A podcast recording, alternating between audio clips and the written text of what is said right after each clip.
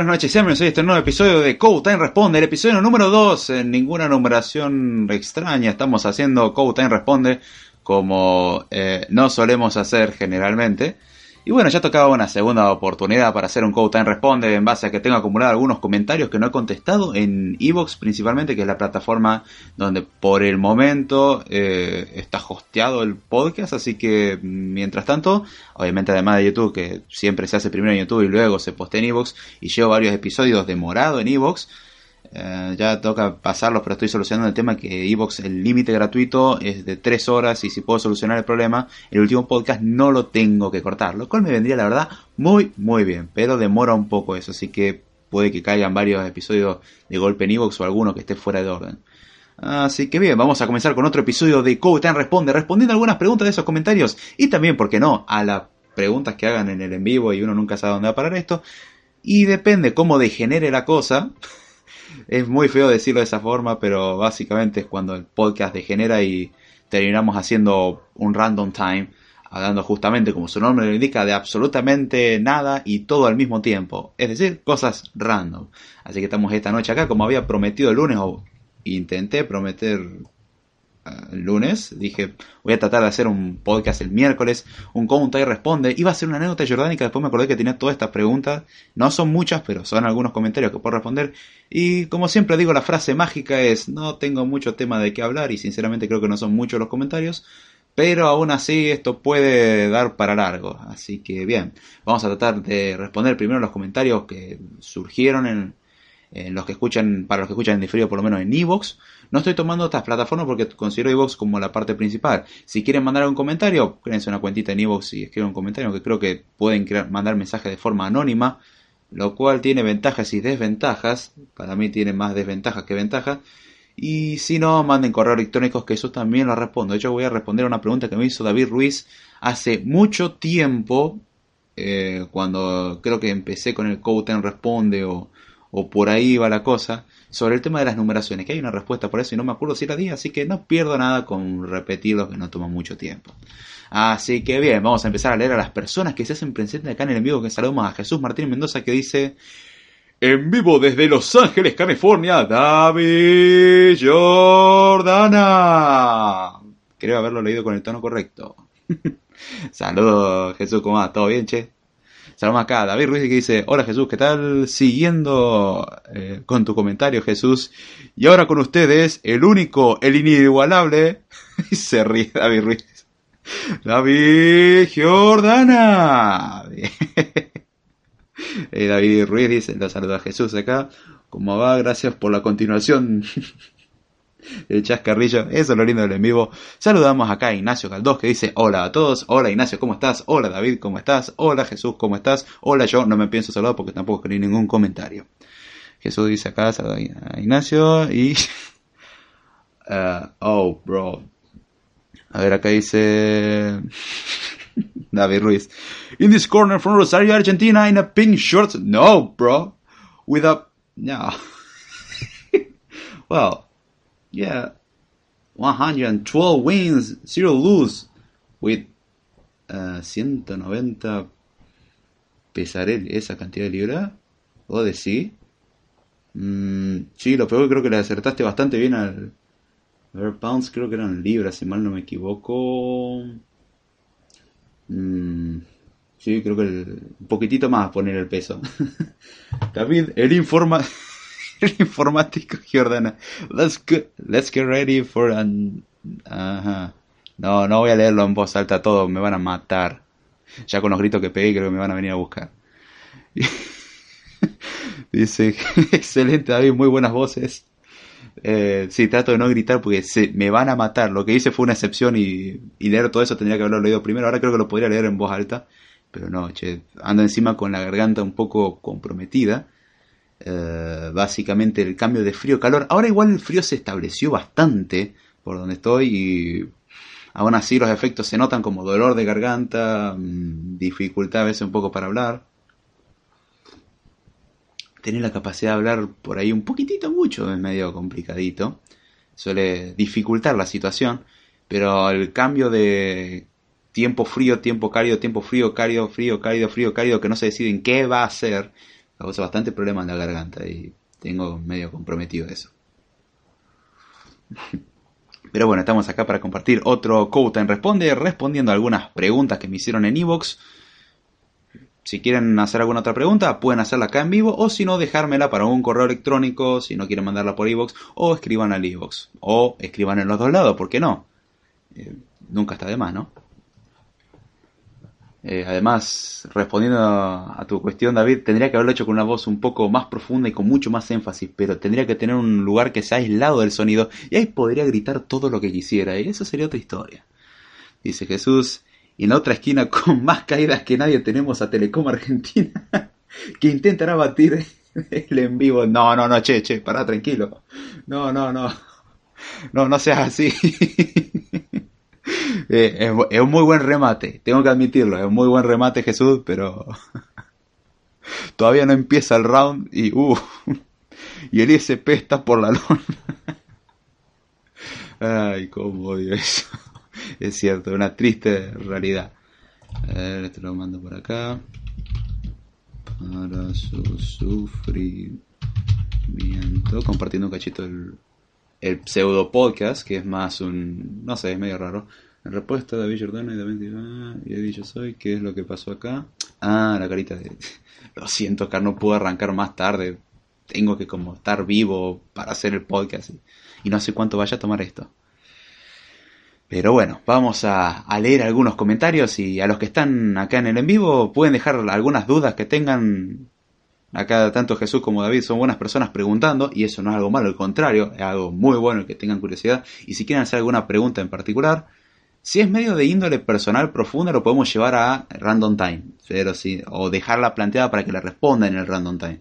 Si hay alguna pregunta que no, aunque no puedan quedarse, no hay problema, yo la leo después en el random time y la respondo.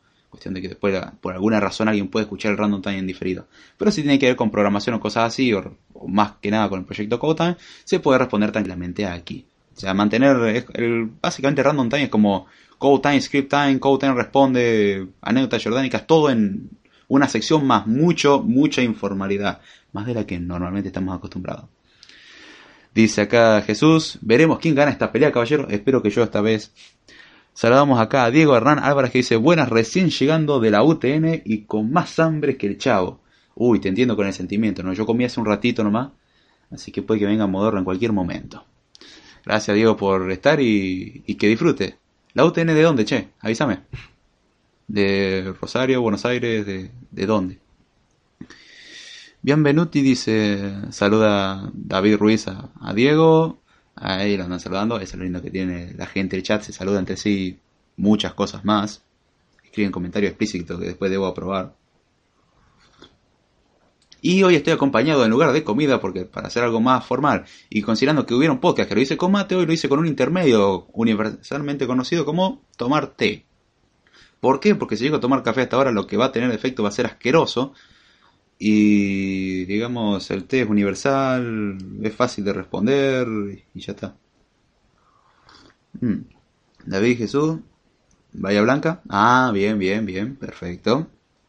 Perdón, no quiero que suene mal lo que estoy por decir, pero no sabía que había una, una UTN en Bahía Blanca. Siempre se aprende algo, ¿no?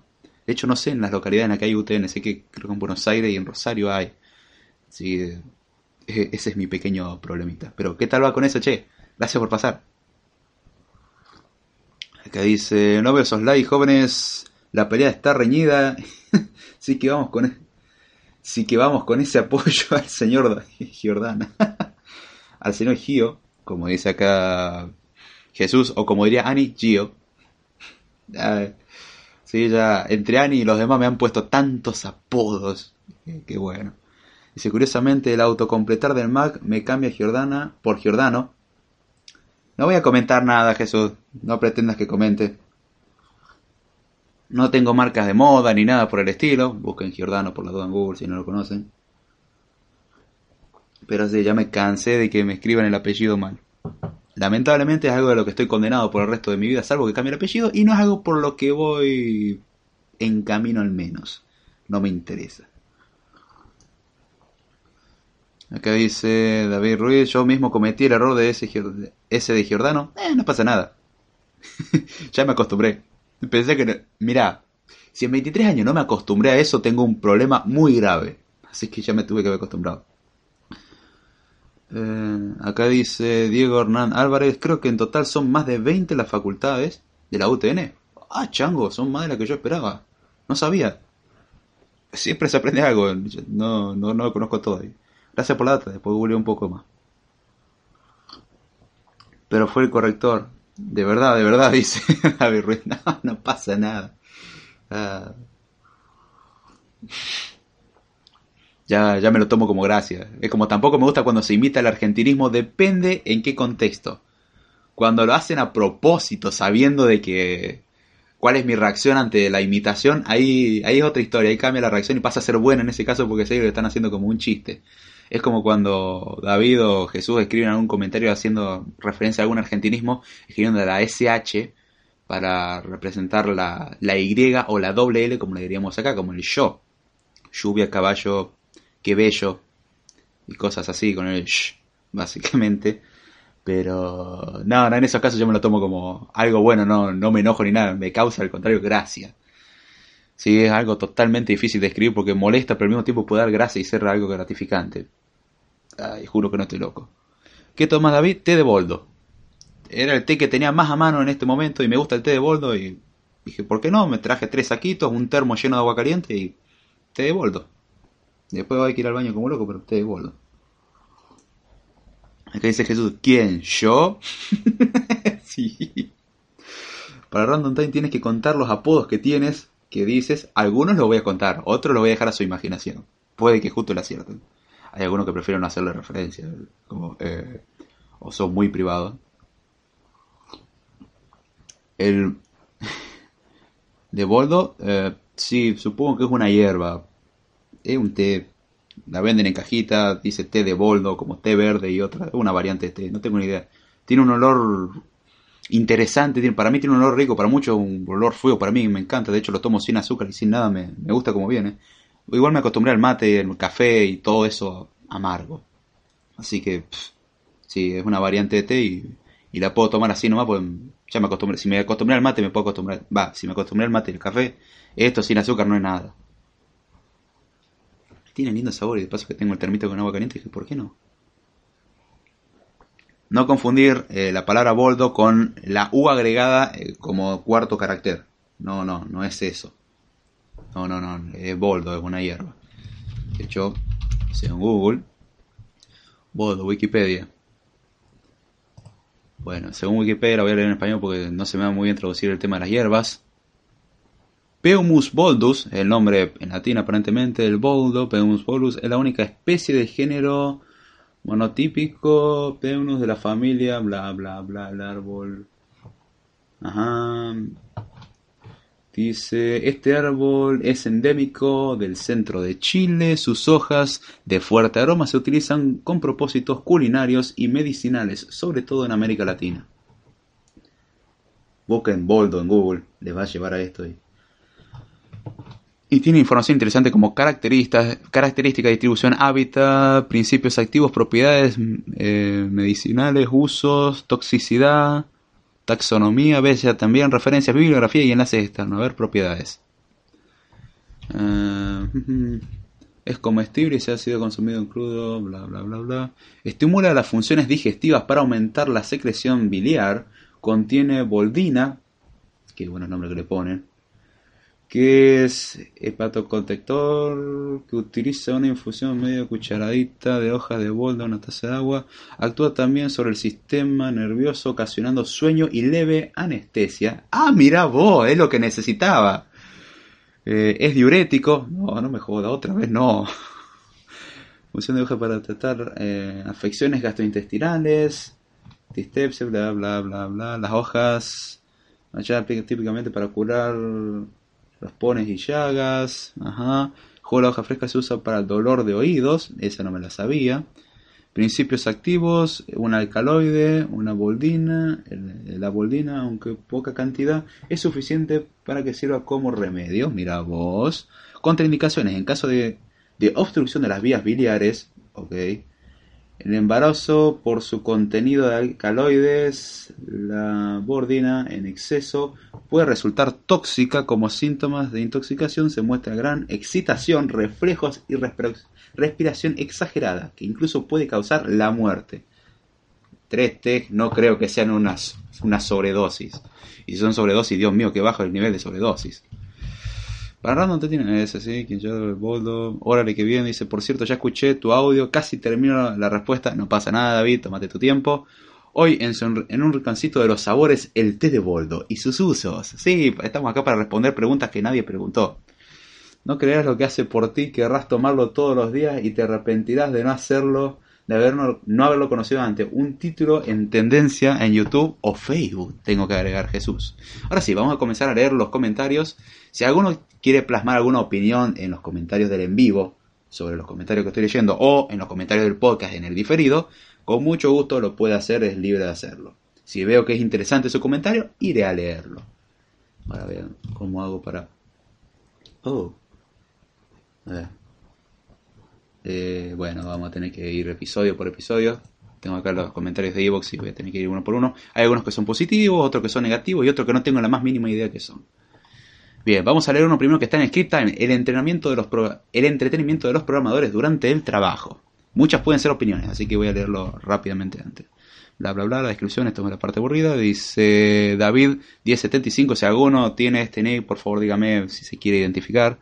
Alguna vez llegué a discutir esto con algunos amigos en referencia al escuchar música a la hora de trabajar o programar y muchos programan con EDM. Más que todo si no tienen letra, hay otros que también lo hacen con vallenato o reggaetón y eso es otro cuento. Puntos suspensivos, ¿cierto? Por mi parte me gusta el electro y llego también al punto de saturarme y callar todo para eh, concentrarme mejor. Saludos desde Colombia y una carita, calculo que será contenta, una C y dos puntos, así que parece los dos puntos del lado derecho de la C, no del lado izquierdo, con lo cual parece ser una carita en el sentido inverso al cual estamos acostumbrados con los emojis. Pero bien, en respuesta a vos, David, aparte de escuchar la música, ya lo dije en ese podcast, sin, sin letra lo parece, me parece mejor, pero a mí me ha pasado muchas veces, más que nada si lo que estoy programando me causa más problemas de lo que yo quisiera, que llega un punto que me satura tanto que no quiero escuchar nada. O sea, me cansa escuchar, aunque sea un sonido, un ruido, lo que sea, es como una carga para la cabeza.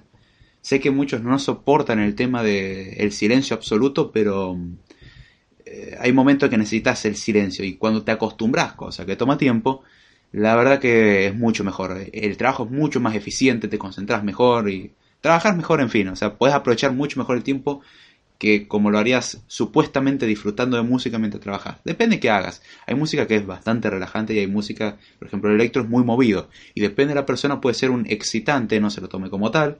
Eh, perdón, no se, no se lo tome mal, sino que levanta la, la energía, hay veces que sirve un poco para mantenerlo a uno despierto, pero mm, puede llegar a saturar, o sea, hay que tener cuidado de no, pasarse, o puede llegar incluso a distraer de tanta energía que irradia, entre comillas, puede llegar a ser molesto. Opinión personal, aclaro, pero gracias por el comentario, David. Vamos a ver uno que había antes. Eh, uno que escribió. Este lo escribió. A ver, el que recién lo escribieron el 29 de marzo. Este lo escribió Gushok el lunes 26 de febrero, hace mucho, pero bueno. Me gustó tu podcast, estoy de acuerdo con las conclusiones, la música con voz distrae mientras se escribe código, y no solo escribiendo código, sino en cualquier actividad que exija concentración. Luego me pasa que en vez de contestar lo que me preguntaron, contesto la letra de la canción. A mí me ha pasado, de hecho, como anécdota, escuchando el podcast de Ariel Corgatelli, entrando en un en vivo, eh, cuando lo hacía en vivo en YouTube, hubo un tiempo que lo hacía en vivo en YouTube, muy bueno, eh, pero entiendo las razones por las cuales lo dejó de hacer en vivo, porque también distrae y él hace un contenido mucho más estructurado de lo que sería Code Y en vez de poner hola puse Lelutier, porque estaba escuchando Lelutier en ese momento. O sea, o mejor dicho, estaba escuchando Lelutier y pasé a escuchar el podcast en vivo, lo transmití en YouTube, y escribí Lelutier en vez de escribir hola. Y quedé como, uy, no, no, perdón, perdón, mala mía. Después le pasé a explicar y y como anécdota graciosa sobre eso, como bueno, está bien, te perdono, pero porque tenés buen gusto. Por cierto, si no conocen el Luthier, pasen y escuchen el Luthier. Tiene algunos regionalismos, más que nada si es el Luthier del 90 para atrás. Lamentablemente, de la muerte de, Daniel Rabinovich no es lo mismo, pero la verdad es que es muy bueno como grupo que compone música, como su nombre lo indica, son luthier, es decir, constructores de instrumentos musicales, crean instrumentos musicales muy curiosos eh, y crean historias alrededor de eso y son, si queremos verlo así, como sketches o actos completos muy graciosos y un humor, la verdad, bastante sano o con un doble sentido tranquilo, no, no sucio. Em, es un humor que se, se lo puede disfrutar prácticamente en familia. Hay ciertas cositas que está bien, un poco pasadas, pero entra dentro del humor sano, no, no, el, no el chiste simple del insulto. De hecho, no, no dice ningún insulto. Y lo que tratan como insulto, entre comillas, no son insultos. Entonces pasen a escucharle Lutier. Anécdota graciosa ahí. Ahí tenemos. A ver, vamos a. Uy, volver a YouTube. ¿Qué dice? Eh... Hoy en el reconcito, eso ya lo leí, eso ya lo leí. Si escuchamos agitado a David, fue el té. Eh, sí, sí, el té, dice Jesús. Hay veces de momento que ya es de, ya cállense todos, alguien deje de hacer algo ruido, cara. Sí. Todavía no tengo el, programita para hacer los pitidos, así que por ahora no, no pongo eso. Pero es lo lindo en vivo. A ver, vamos a ver. Siguiente comentario. Este fue en el Code Time 102. Voy a ver, voy a asombrar para. Mientras carga el, el comentario del podcast Code Time 102. Cómo almacenar contraseñas en una base de datos. Este creo que era medio negativo. El jueves. No interesante. Acá está, sí, el de abajo es. Lo escribe un anónimo. Ahora voy a hacer una referencia a los anónimos. Lo escribió el, viernes 6 de abril del 2018 a las 11 y 2 de la mañana, por lo menos aparentemente hora argentina. Supongo que está tratando de las cosas en hora local. Dice, interesantísimos los temas que se tratan en este podcast. Pero que se eh, enriede, está mal escrito, perdón, se enrede, dice, creo que sería se enriede tanto leyendo comentarios, haciendo chistes, etc. Eh, punto y seguido, bueno, hace que seguirlo y mantener el interés, si lo que te interesa es el tema, sea muy difícil. Respeto que su estilo y lo quiere hacer, pero esta es mi opinión, no, la respeto completamente la opinión. Cosa que haya que respetar a todas las opiniones es un tema a debatir, de hecho. Pero en este caso tengo que darle la razón.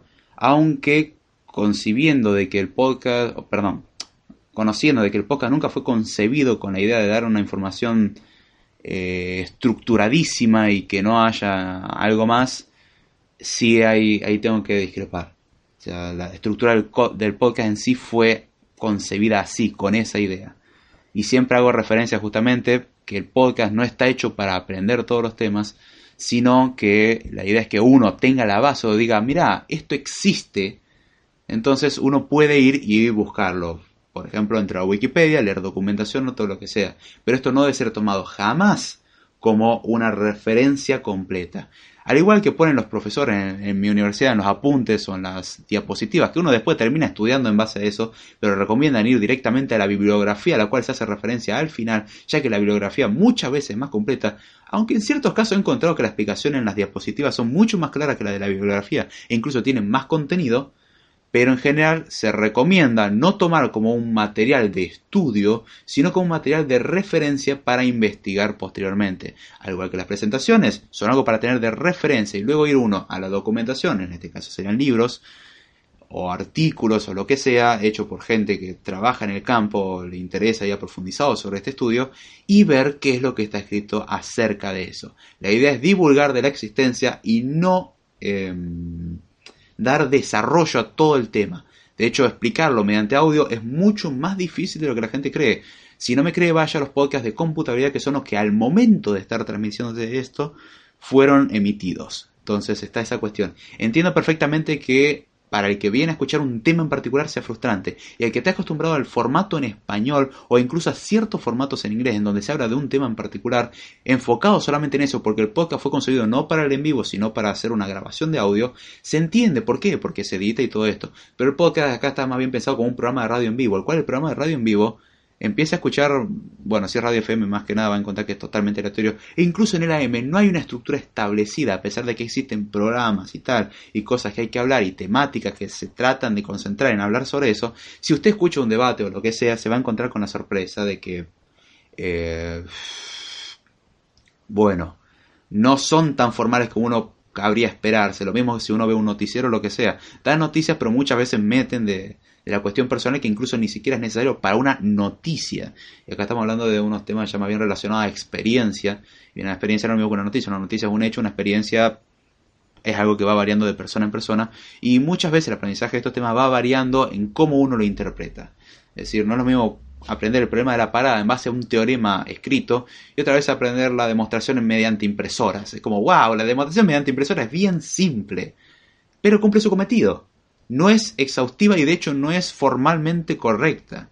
O sea, si lo usamos eso como demostración formal, está mal porque es muy informal y la idea es que nosotros lo representemos como un modelo válido. Y una impresora no es un modelo válido. Más que nada porque la impresora es inconsistente y no es un modelo en sí. ¿Podemos modelar con eso? Sí, pero no, no es un modelo formal. Entonces, la idea del podcast no es ser un modelo formal, cosa que la gente que aprende de estos temas muchas veces se tiene que meter en modelos formales, pero bueno, en ese podcast entiendo también porque me fui muy por las ramas más de lo normal. Y eso es mucho decir. Eh, a partir de ahí creo que fue cuando empecé a hacer el clic de tratar de estructurar un poco mejor el podcast, de leer comentarios, reírme, hacer chistes, pero eh, más estructurado, de marcar la diferencia entre sección y sección. O sea, trato de mantener esa división lo más clara posible, pero al que escucha en diferido, lo siento, esa es la, la temática del podcast. Y como siempre repito, la idea del podcast no es que esto sea lo único que uno vea, sino que sepa ver. Existe computabilidad y dentro de la computabilidad existen modelos formales y los modelos formales sirven para representar problemas o dar descripciones de problemas y los problemas pueden ser de tipo functional problems, que recordemos que no encontré una traducción correcta, y problemas de decibilidad o de decisión o de tomar decisiones.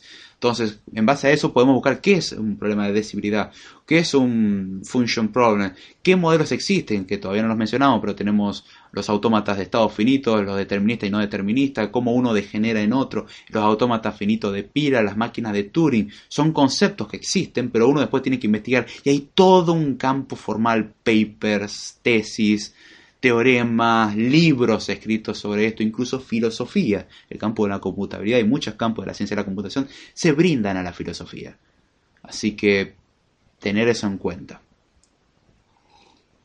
Ay, qué buen té. Medio que se enfrió un poco, pero bueno. Así que bueno, esta es la respuesta al comentario. Y segundo, al que escriba un comentario le pido por favor ponga su nombre.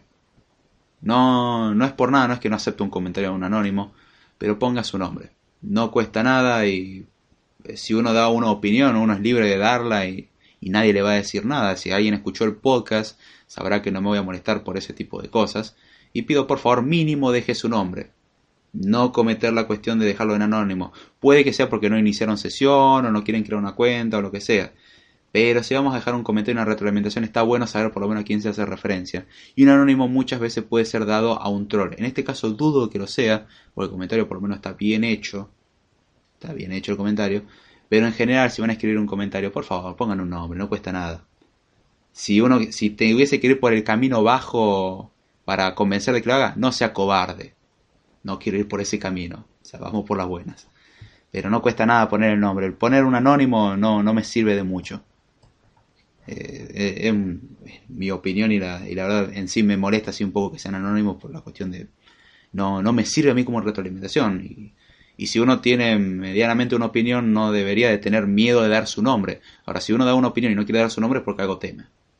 No digo que este sea el caso sino que eh, por coherencia nomás. No, no, no molesta y el que me conoce sabe que no me va a molestar el, saber que a alguien no le gusta. De hecho, estoy consciente de que a muchos tienen la misma opinión que esta persona. Y no puedo decir el nombre porque es anónimo. Así que bien, vamos a YouTube. Ah, dice Jesús, tweet. Ok, tengo que ver el Twitter, ahora lo reviso. Jesús dice, eso me llegó casi como una indirecta. Jesús, sos un... y no me dejas disfrutar el podcast, deja de hacer broma. No, no, no, che, yo jamás dije eso. Ni fue mi intención dejar entender eso, no. Dije, no se le agregue la letra O a la palabra, no, perdón, la U a la para. No dije que se lo tome así. Estás totalmente distorsionando lo que dije. Ah, David Ruiz dice, pregunta, hablando un poco de Judger, ¿cuál consideras que es eh, una marca de equipos decente? Sin contar Apple. Mira, Apple tengo que decir que cayó mucho en calidad. ¿eh? Eh, marca de equipo decente, depende para qué. Qué sé yo, para como equipo de cómputo yo últimamente ando trabajando con Lenovo. Lenovo me gusta como marca. No tiene nada que ver con que tenga una Lenovo ThinkPad T60 y siga viva, o tenga la última que es Lenovo también, tengo otras marcas de computadora. Pero mm, a lo que es el mercado argentino me gusta el Lenovo. Sé que no se fabrican en Argentina nada de eso, pero a lo que se consigue. Me gusta Lenovo como marca. HP eh, lo que tiene de bueno es su atención, o mejor dicho, su servicio técnico. Esa parte es buena. O sea, en ese punto tengo que darle la derecha a HP. Asus no es mala marca, Asus es buena marca. Hay que prestar atención igual a las reseñas. Ya últimamente el valerse por una marca no es válido antes hablar de, qué yo, Yamaha o cualquier marca, Yamaha sé que no hablo de computadoras, pero hablar de Yamaha o hablar de Apple o hablar de una marca, era hablar del producto en general, era como hablar de Nokia o Motorola, sabías que estabas comprando algo bueno. Hoy en día podés comprar un Nokia, por ejemplo un Nokia Lumia, y sabes que, bueno, lo mataron, o podés comprarte uno de los últimos Nokias, que la verdad que están haciendo los de HMD, un, creo que era HMD la empresa, están haciendo un trabajo espectacular muy buen trabajo. Motorola tiene sus fases porque pasó de mano en mano, desde la mano de Motorola a la mano de Google, eh, ahora la mano de Lenovo. Me gusta la mano de Lenovo, se está colgando un poco con las actualizaciones, pero me gusta aún así que trate de darle, la verdad, un muy buen uso. Samsung, por ejemplo, es una marca que en equipos de cómputo no la veo mala. Un poco caro puede ser. Eh, en equipos móviles no me gusta por el tema de que no te actualizan nada después de uno o dos años. Y así tenemos un montón de cosas. Como una marca en particular no te puedo recomendar porque yo voy mucho más guiado por precios debido a la, al problema que hay acá en Argentina de conseguir cosas. Pero cosas como HP, Lenovo, Asus son buenas marcas para consumir. Por fuera, Dell también es buena si vamos por el campo de Linux. Dell es buena marca. Eh, también lo que varía es el precio con todo esto. O sea, tenemos variaciones de precio importantes. Y lamentablemente acá el precio se duplica mínimo. Así que bueno, espero que te eh, te sirva. Acá Jesús le pregunta, ¿te refieres a celulares o computadora de o cualquier electrónico? es algo que preguntaría.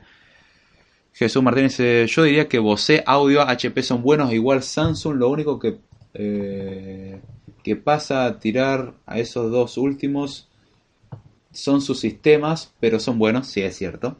El sistema, los sistemas de Samsung tienen ese problemita equipos, creo yo. Dice, sí, yo concuerdo. HP eh, lo considero una muy buena marca de, eh, de computadora, por lo menos la parte de servicio técnico. Y eso es algo que es necesario tener en consideración. Como, a mí qué me importa, el tema que se te rompe la máquina y no tener repuesto con qué cambiarlo, es un problema grave. O se te rompió, vino fallada y la garantía no te lo cubre, esos son problemas graves. Y HP, en ese aspecto, es algo a sacarse el sombrero Luego de Apple, que Apple es muy bueno, a pesar de que en ciertos países no es tan buena la calidad, pero Apple se caracteriza por en general brindar un buen servicio de atención al cliente o un buen servicio postventa. HP, fuera lo que es Apple, brinda un buen servicio postventa. No digo que las otras son malas, pero está eso. Y con respecto a audio no puedo decir nada porque utilizo unos auriculares Sony viejitos y siguen funcionando muy bien. De hecho ya se le despegó todo el, el recubrimiento de plástico que va contra la oreja y lo uso con Básicamente el tipo felpudo que tiene la goma espuma contra la oreja no me importa. Siguen andando, funcionan y hasta que no salga fuego de los auriculares y me queme la cabeza no voy a, no voy a dejar de usarlo. O dejen de funcionar lo que pase primero. Mientras que no sean bits, está todo bien Jesús. Jesús dice, no, no lo decía por ti, decía eh, por el que comentó. No, no, ya sé que lo decías por eso, pero hago como opinión personal y acotación. Acá dice David Ruiz, una disculpa, no especifiqué que de computadoras desktop o laptop. Arriba puse hardware, pero muy mal escrito. No pasa nada. Bose Audio no había escuchado. No, Bose es buena marca. Los precios pueden variar. Hay muy buenas marcas de audio, pero ya no me metería en eso. Si quieren saber sobre qué marcas son buenas de audio, pregúntenle a, a Eddie, arroba Eddie yo soy, creo que es el Twitter, si es que no lo cambió. No, es arroba Eddie yo soy. Creo que lo van a encontrar como Lalo Pórtate bien en, Twitter. Y si no, pregunten a Mix360. eh, no, perdón, Mixtega 360, arroba Mixtega 360, que hace Mix Sessions 360, hace todo el trabajo de DJ y de audio, sabe muchísimo. Así que no duden en preguntarle a él, él creo que está mucho más capacitado para responder sobre audio. Sabe muchísimo. Así que vayan con él. Cuestiones de diseño y música con él. él. es muy bueno en eso. Tengo que admitirlo, buenísimo. No, no puedo negar e, ese trabajo. Mm. Si cuando tengo que elegir algo, batallo para elegir, me voy un poco con Dell para laptop desktop. Es buena marca Dell, es buena marca. Acá por lo menos muy cara, es el problema. Pero como marca es buena y tiene una compatibilidad con Linux muy interesante. David Ruiz dice, una vez compramos 10 equipos Dell y tenían discos duros marca Samsung. Ninguno de los discos duraron más del mes. No jodas. Dell es bueno, pero como cualquier equipo, más de 5 años y ya son momias.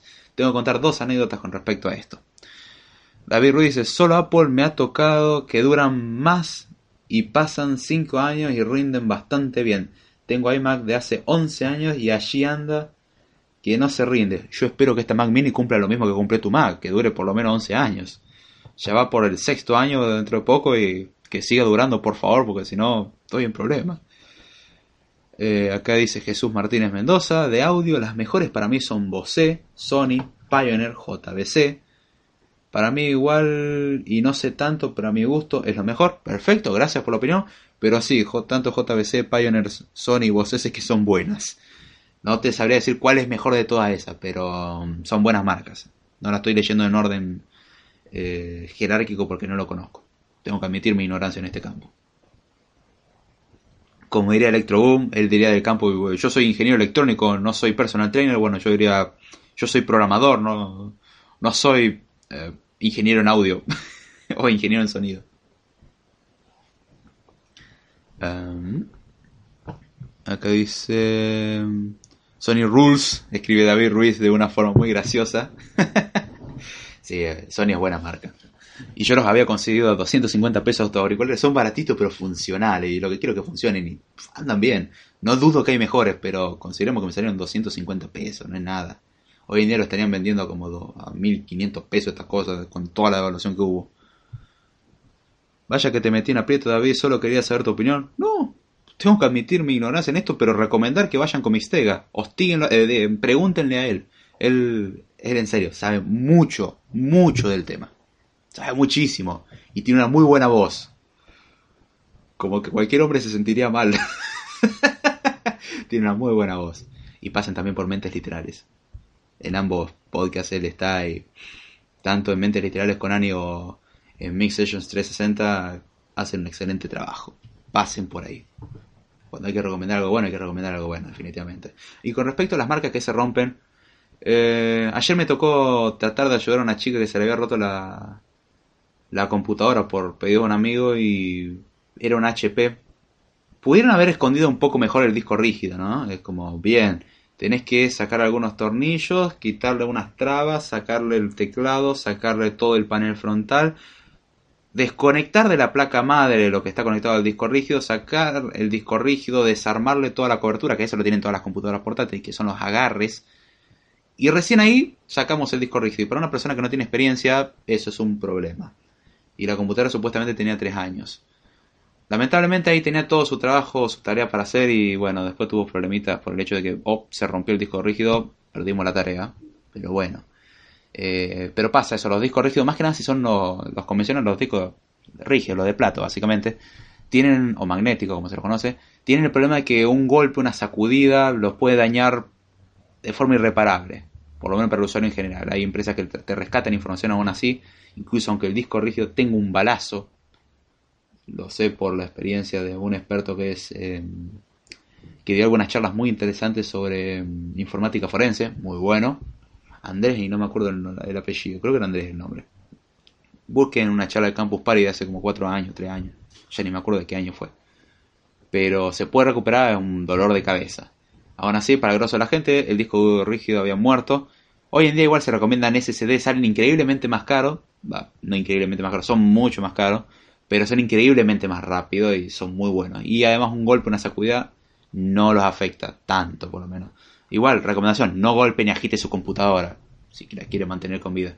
Pero esa es la cuestión de que el disco rígido es una de las piezas que más fácil se va a romper. Eso y la RAM. No mencionar la pantalla por algún descuido, pero eso ya más bien por golpe, no por desperfecto que ocurre con el paso del tiempo. Eh,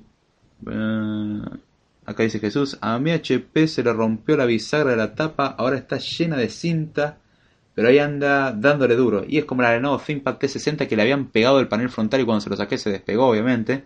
No sé cómo diseñaron esa cosa o ese modelo estaba pensado para no ser abierto y bueno, ahora tiene tenés que tener consideración que cuando querés abrirle la tapa, tenés que destrabarla, y si no la destrabas, arrancas todo el panel frontal. Así que tengo que hacer que la persona que usa esa computadora sea cuidadosa.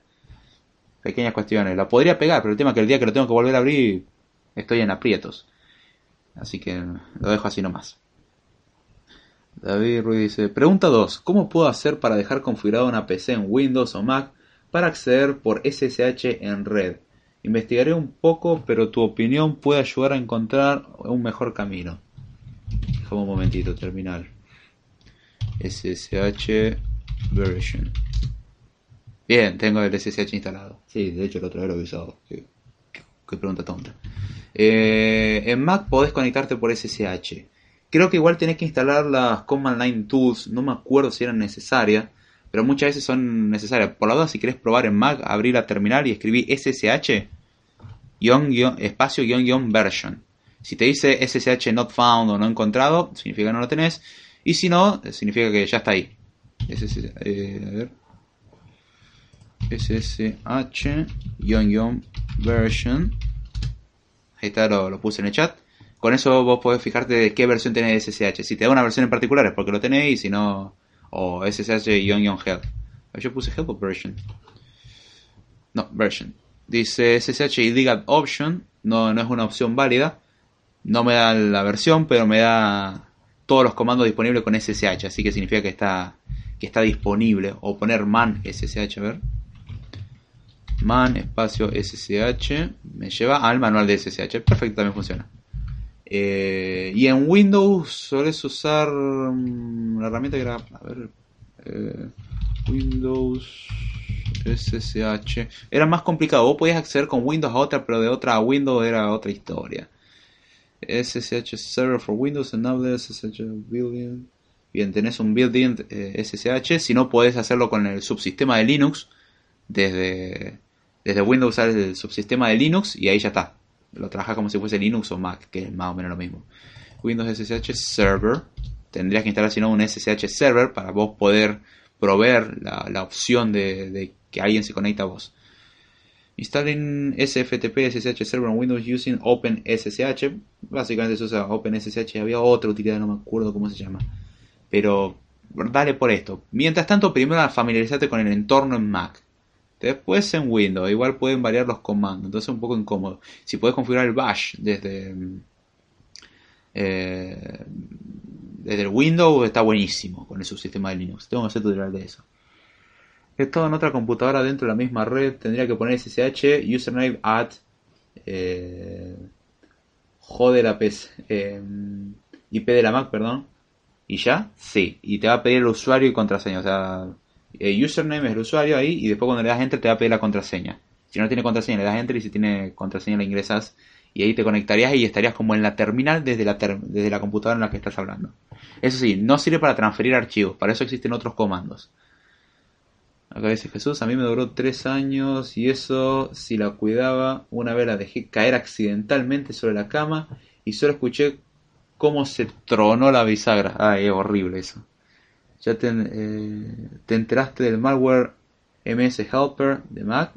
Mm, no, estuve totalmente desconectado y de hecho ayer no tuve luz y hoy recién volví a mi casa a las 9 de la noche. Así que no me enteré de absolutamente nada. Y ando muy desconectado, sinceramente, tengo que fijarme. Dice, ah, ok, Windows no lo tiene nativo. Hay una forma de activar un Windows 10, pero ya te digo, Windows no fue muy bien pensado para estas cosas. De hecho, hoy me tocó ver una cartelera gigante como usaban TeamWeaver para configurarlo. ¿Se necesita instalar el server SSH para poder acceder? Sí.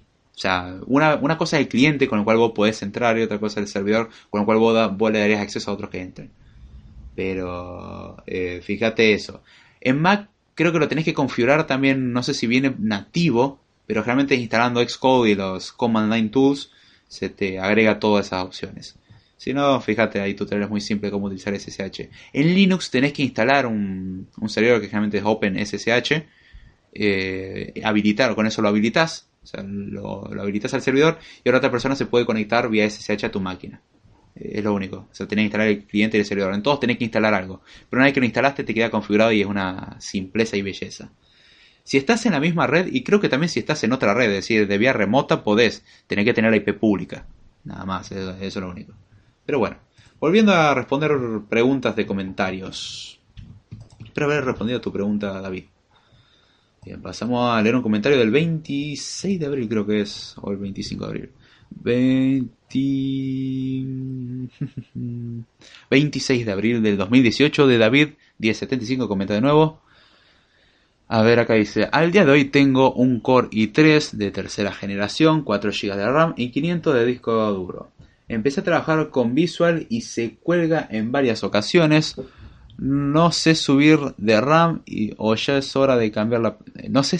Eh, creo que lo que quería decir, no sé si eh, subir de RAM o es hora de cambiar la PC, gracias. Bueno, ahí no está la cosa. Yo en ese podcast, que por cierto no dije el título del podcast, es Script Time, ¿qué computadora necesita un programador? Eh, dije que variaba depende de lo que uno iba a hacer. Uno para programar cosas básicas no necesita gran computadora, con cualquier computadora puede programar, cualquiera, incluso una computadora hace 10 años es válida. Si uno usa Linux, más que nada, es válida. Ahora, si uno quiere seguir usando Windows, es otra historia. Y acá, como nos está comentando el, querido escucha, dice que mm, trabaja con Visual. Y Visual es una herramienta como Xcode. El equivalente de Xcode en Mac, bueno, Visual Studio en Windows es una herramienta pesada pesadísima. Así que si quieres correr eso necesitas una computadora potente. En tu caso, como estás con un Core i3 de tercera generación, ya va a tiempo de cambiarlo. si podés cambiarla, mejor. O sea, podés mejorar la computadora, pero lo que vos estás queriendo correr es un programa muy pesado, como intentar correr un Xcode con 4 GB de RAM, un disco rígido de 1 tera, uno diría, wow, 1 tera, ya está, es un disco rígido, no dije un SSD, con macOS High Sierra, eh, en una Mac mini, supongamos, 4 GB de RAM, un procesador, va a venir un Intel Core i5, porque los arruinaron poniéndole solamente Core i5, eh, el disco de un tera, todo lo que vos quieras, pero va a ser lento, lentísimo. Correr un simulador no te cuento lo que te va a sufrir. Cuando pasé a SSD, no, no puedo comparar la diferencia. Si no tenés SSD, va, es una buena opción como un upgrade posible y aumentar la RAM. Ya 4 GB se te están quedando cortos pero tendría que aumentar la RAM y el SSD. Y si tenés la oportunidad, sinceramente, de comprarte una muy buena computadora, de paso, pues sale mucho más caro, obviamente, que hacer estos upgrades que estoy diciendo, pero eh, te viene conveniente y la otra la usas como servidor, la vendés, va a hacer lo que se te cante. Pero para este uso que le estás queriendo dar con Visual Studio, te recomiendo sinceramente tener una computadora más potente. Actualizándolo es medio complicado porque el procesador, por ejemplo, no se lo puedes actualizar. O encontrar uno que sea compatible con la placa madre y todo lo que te, te venga. O directamente hacer algo más decente, comprar una, si tenés la oportunidad, comprate una buena computadora y necesito una computadora gamer, no tanto, de hecho la gráfica te la podés omitir, o sea, podés evitar la gráfica, usarla on-board, porque no necesitas mucho más. Si tenés gráfica, obviamente mejor, cuanto más mejor. Pero con una computadora con buen procesador, buena RAM y un SSD, va a estar sobrado. Pero ya te digo, ten en cuenta que estás queriendo correr Visual. Y yo cuando dije que podías usar cualquier computadora era usando herramientas básicas. Usando el Studio, usa Xcode, usa el Visual Studio. Y eso que son IDEs, o entorno de desarrollo integrado, Integrated, Integrated Development Environment o algo así. Creo que es la, la, forma, la traducción o el significado de la sigla. Eh, esos son mucho más pesados. Entonces tenés que tener eso en cuenta. Para cosas básicas o correr cosas desde la línea de comando, podés hacerlo con cualquier PC. Una, PC de hace 10 años, una PC del 2008, corre. De hecho yo tengo la, la Lenovo ThinkPad T60 y puedo programar re bien ahí. No lo hago porque no la estoy usando yo actualmente, pero puedo trabajar bien. Me instalo un buen Linux, porque uso Linux, y ahí tengo editores muy ligeros. No uso, incluso puedes, si querés ahorrar más recursos, usar cosas bien cabezas como Nano, o usar Beam o Emacs, que no, no ocupan muchos recursos prácticamente y, y pueden instalar plugins y todo eso. O sea, no son gráficos en el sentido de que, bueno, vos arrastrás y usar el mouse, aunque puedes darle la opción de usar el mouse, pero en general los haces mediante línea de comandos y todo con la línea de comandos y es mucho más eficiente. Entonces en ese aspecto sí corre en cualquiera, pero para lo que vos estás queriendo hacer, repito, te recomiendo una buena PC. Si podés comprarte una nueva, mejor. Y si no, bueno, hacer una upgrade a la tuya, pero vas a notar siempre un cuello de botella en algún punto. Ahora tu cuello de botella son dos. Los 4 GB RAM y estás corriendo un sistema Windows, muy probablemente porque estás corriendo con Visual y eso es un problema. Windows de por sí traga mucho. 4 GB implica un sistema de 64 bits y si no tienes uno de 64, ¿qué estás esperando? Eh, y ahí donde está la cuestión. O sea, necesitas 64 bits, al menos 8 GB de RAM para ir más o menos bien.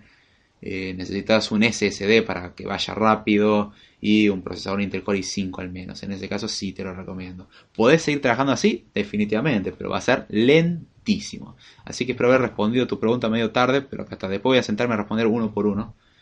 Y en ese entonces todavía no existía Code Responde, creo, así que a tener en cuenta. No, no, perdón. Dije 26 de abril. No, definitivamente existía Code Responde. Pero bueno, perdón, me colgué en responder.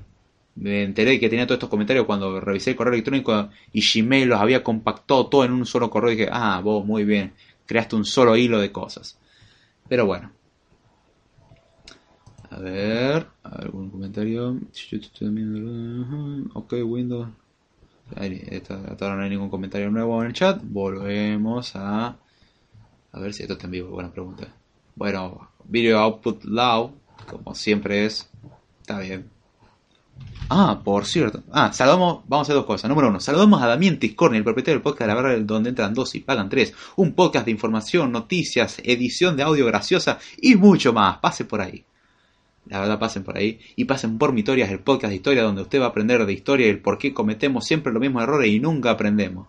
O mejor dicho, no el por qué, pero por qué pasan las cosas. Así que pasen por ahí, es historia de un punto de vista muy ameno. Y el otro día tuvimos el gran honor de el en vivo de Code Time estar en, el, en la grabación del podcast de la Barra Ver. Escuchen el último podcast de la Barra Ver a este entonces, por lo menos que yo he escuchado, en el cual tenemos una breve participación al final donde Damián decía, estoy grabando el podcast y yo no entendí, lento lo mío, está grabando su podcast y puso un fragmento de, del episodio. Por ahí no en el que mejor, en el que me quedo mejor parado, igual no quedo bien parado en ninguno, pero pudo haber elegido otro fragmento.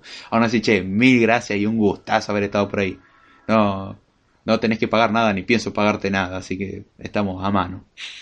Un, un abrazo, che, y gracias por pasar. ¿Todo bien, che? Medio inútil que lo pregunte acá en el vivo, hablamos hace un ratito, pero todo bien igual. Jesús saluda a Damián, David Ruiz saluda a Damián, David dice, en mi historias también hablan de los eh, aciertos que ha habido en la historia. Sí, sí, también pero es importante aprender de los errores. Remarco los errores porque parece que es algo en lo que la gente se enfoca en solamente los aciertos. Como miren, una vez fuimos grandes, sí, pero aprender por qué ahora sos una porquería. Como muy bien que hace 200 años fuiste grande, pero ya no lo sos. Y aprender por qué y tratar de revertir la situación. Pero sí, cuenta la historia en general. Yo lo enfoco medio del, si lo queremos ver desde el punto de vista del amargo y negativo, de que eh, aprendan un poquitito de los errores que cometieron y bueno, en segundo lugar, vamos a Twitter. Que Jesús me dijo que vaya y me recolgué.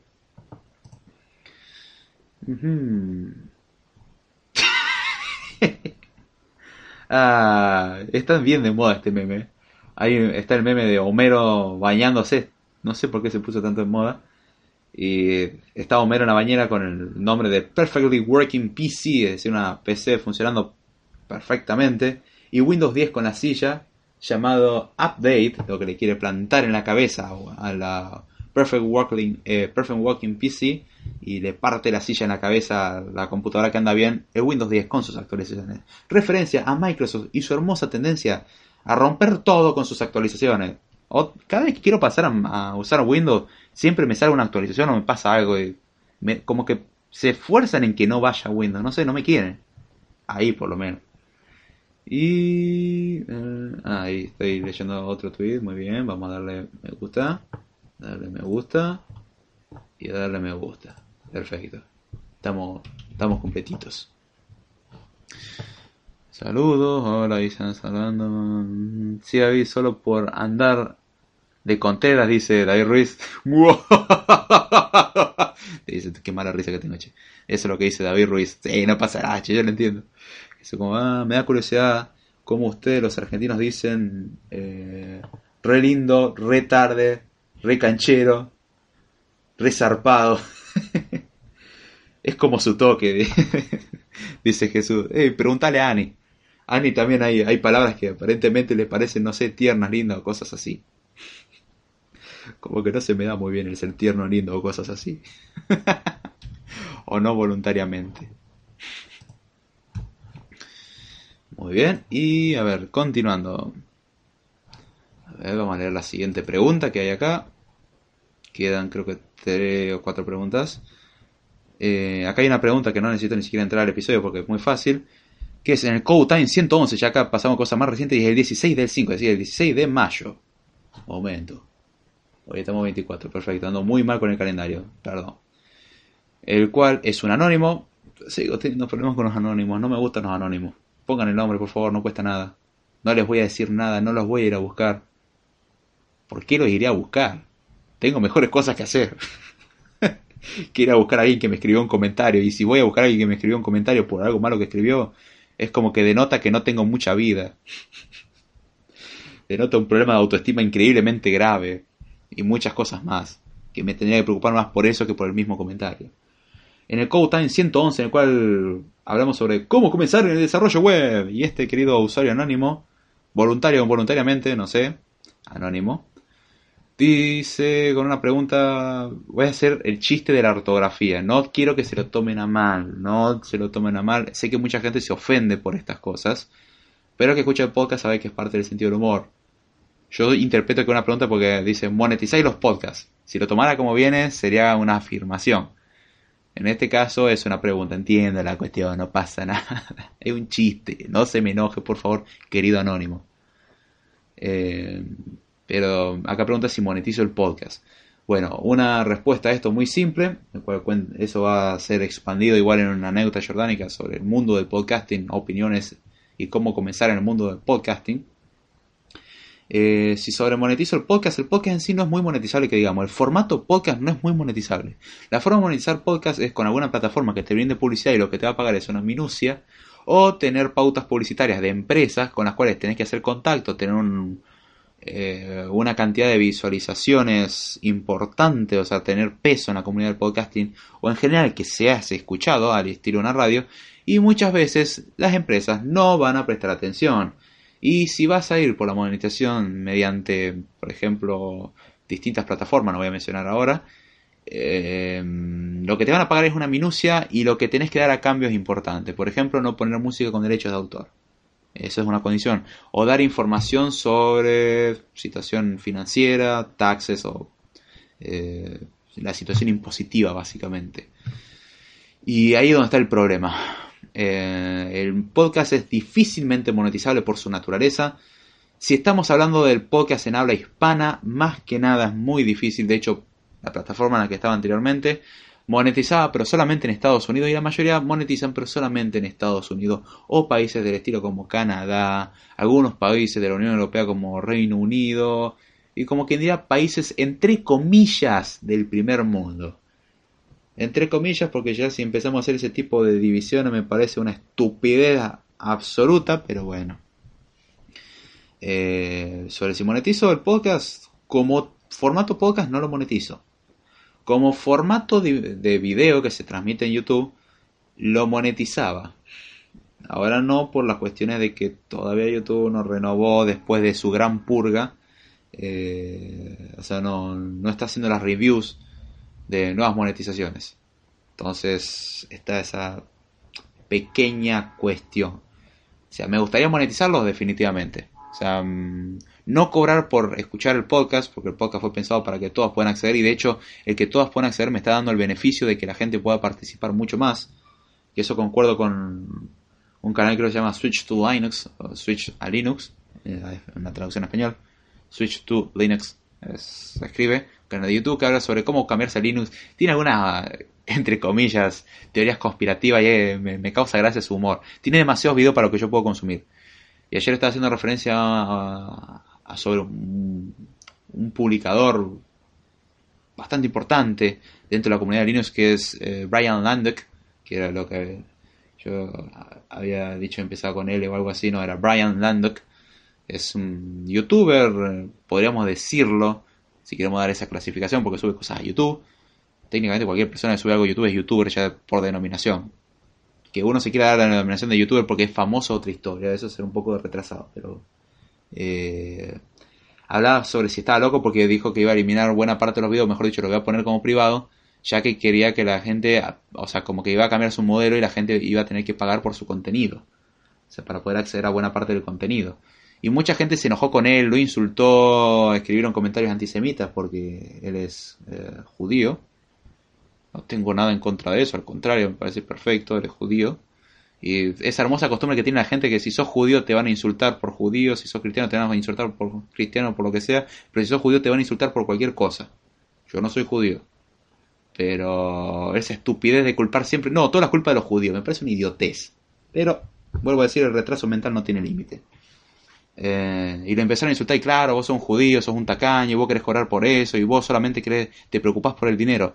Y este youtuber dijo algo muy acertado y eh, arrancó primero diciendo yo estoy de acuerdo con muchas cosas que el tipo hizo, aún así hay cosas con las que no estoy de acuerdo. O sea, me, me gusta mucho su video, actualmente no lo sigo, lo seguía en un principio, y qué sé yo, comentó las cosas buenas y malas que consideraba del, del contenido que hacía Brian Landek, pero eh, era Brian Landek, vamos a googlear ahora, entré en duda de tantas veces repetirlo. Brian Landek. Sí, Brian Landek. Eh, y decía sobre las quejas de la gente, ah, vos solamente lo haces por el dinero y qué sé yo. Y este youtuber respondió la cosa más certera y razonable que escuché en alguien desde hace mucho tiempo. Respondió con sinceridad, a pesar de no ser Ryan Landuk, lo dio de su punto de vista, dijo, sí, lo hace por el dinero.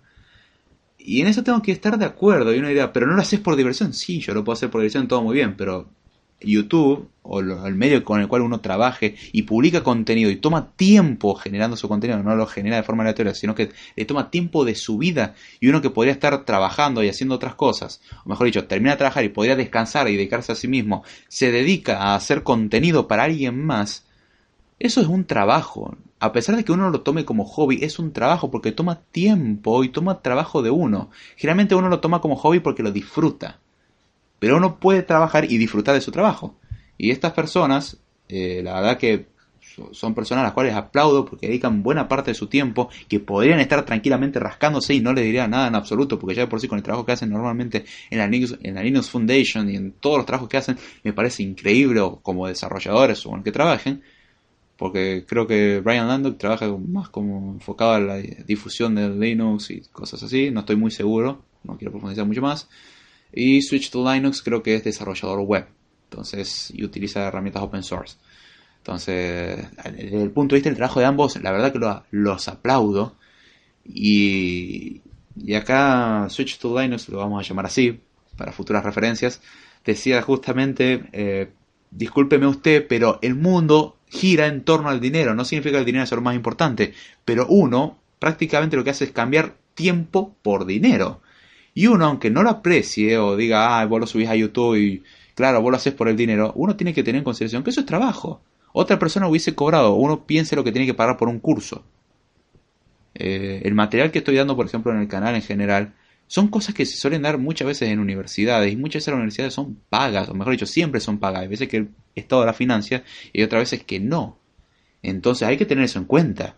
Si uno hace, dice las cosas, yo lo hago gratis y uno tiene un informe, un, ingreso importante que le permite hacerlo, perfecto. Hay veces que uno con su hobby puede generar un ingreso lo suficientemente grande para sustentarse. En estos casos no suele ser, y más si es contenido de divulgación educativa o de temas de desarrollo, cosas así, es muy difícil, ya que o no tienen dinero o no quieren poner dinero. Y estamos hablando de culturas en las que se acostumbra a dar dinero entre comillas, como ser la estadounidense, va, la anglosajona, la, angloparlante en general, es una cultura que suele apoyar con donaciones, comparada a la hispanohablante.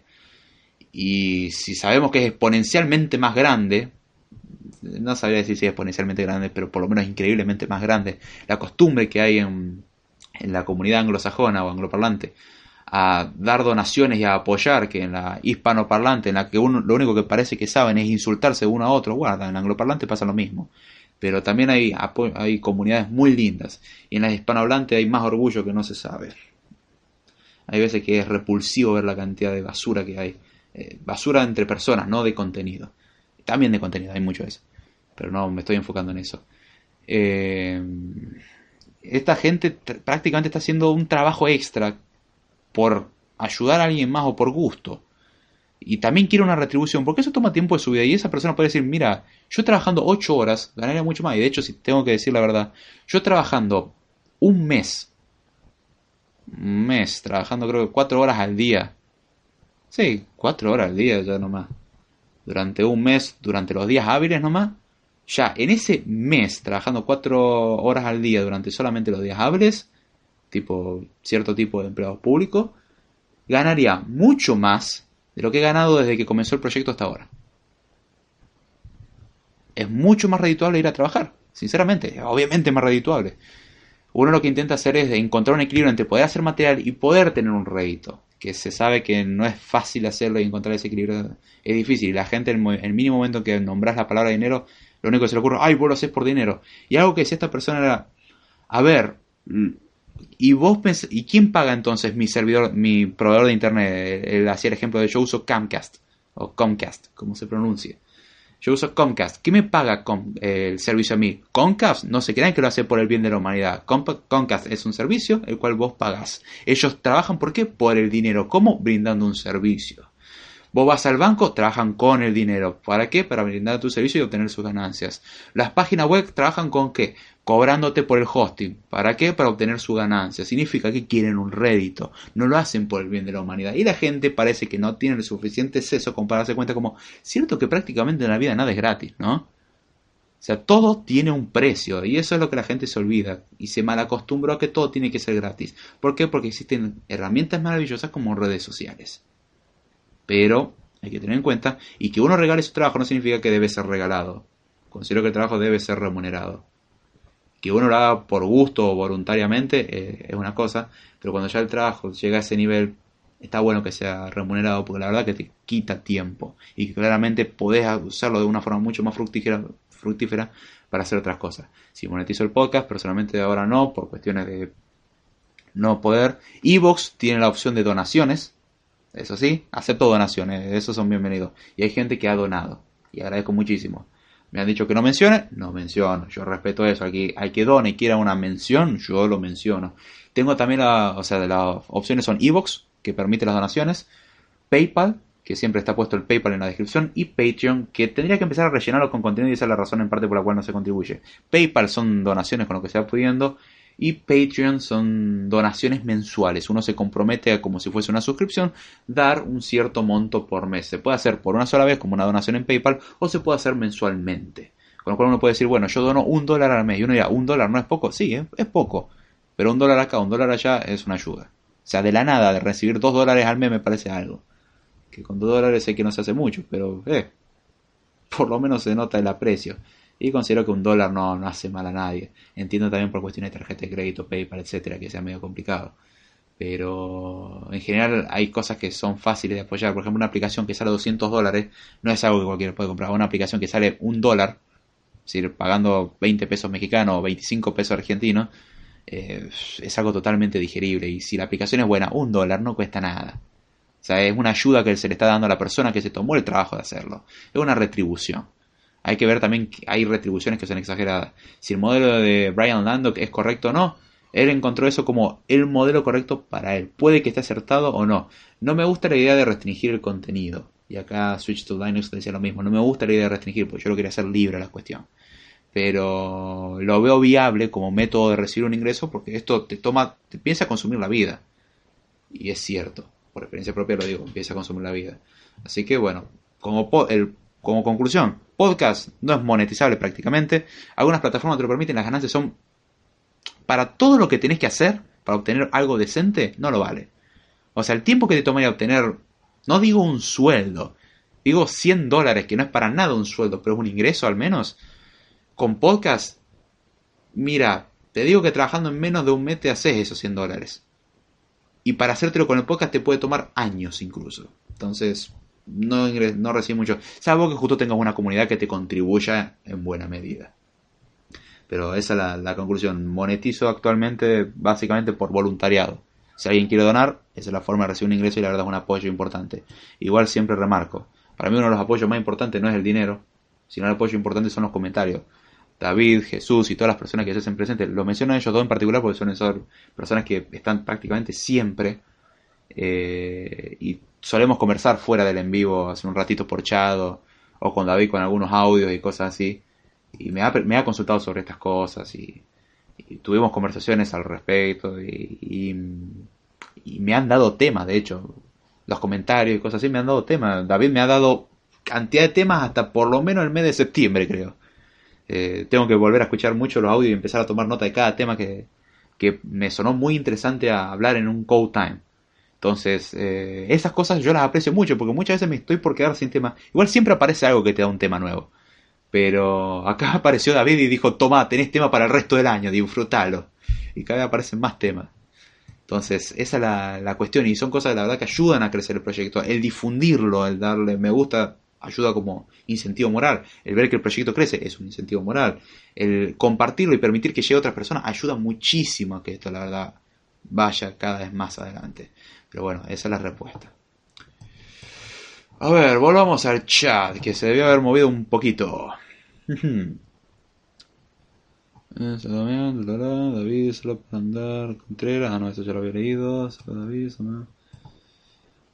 Lo dije bien. Acá dice Jesús, dice, sos lo más, che. ¿Lo dije bien? Sí, lo dijiste perfecto. Es, como decir, sos lo máximo.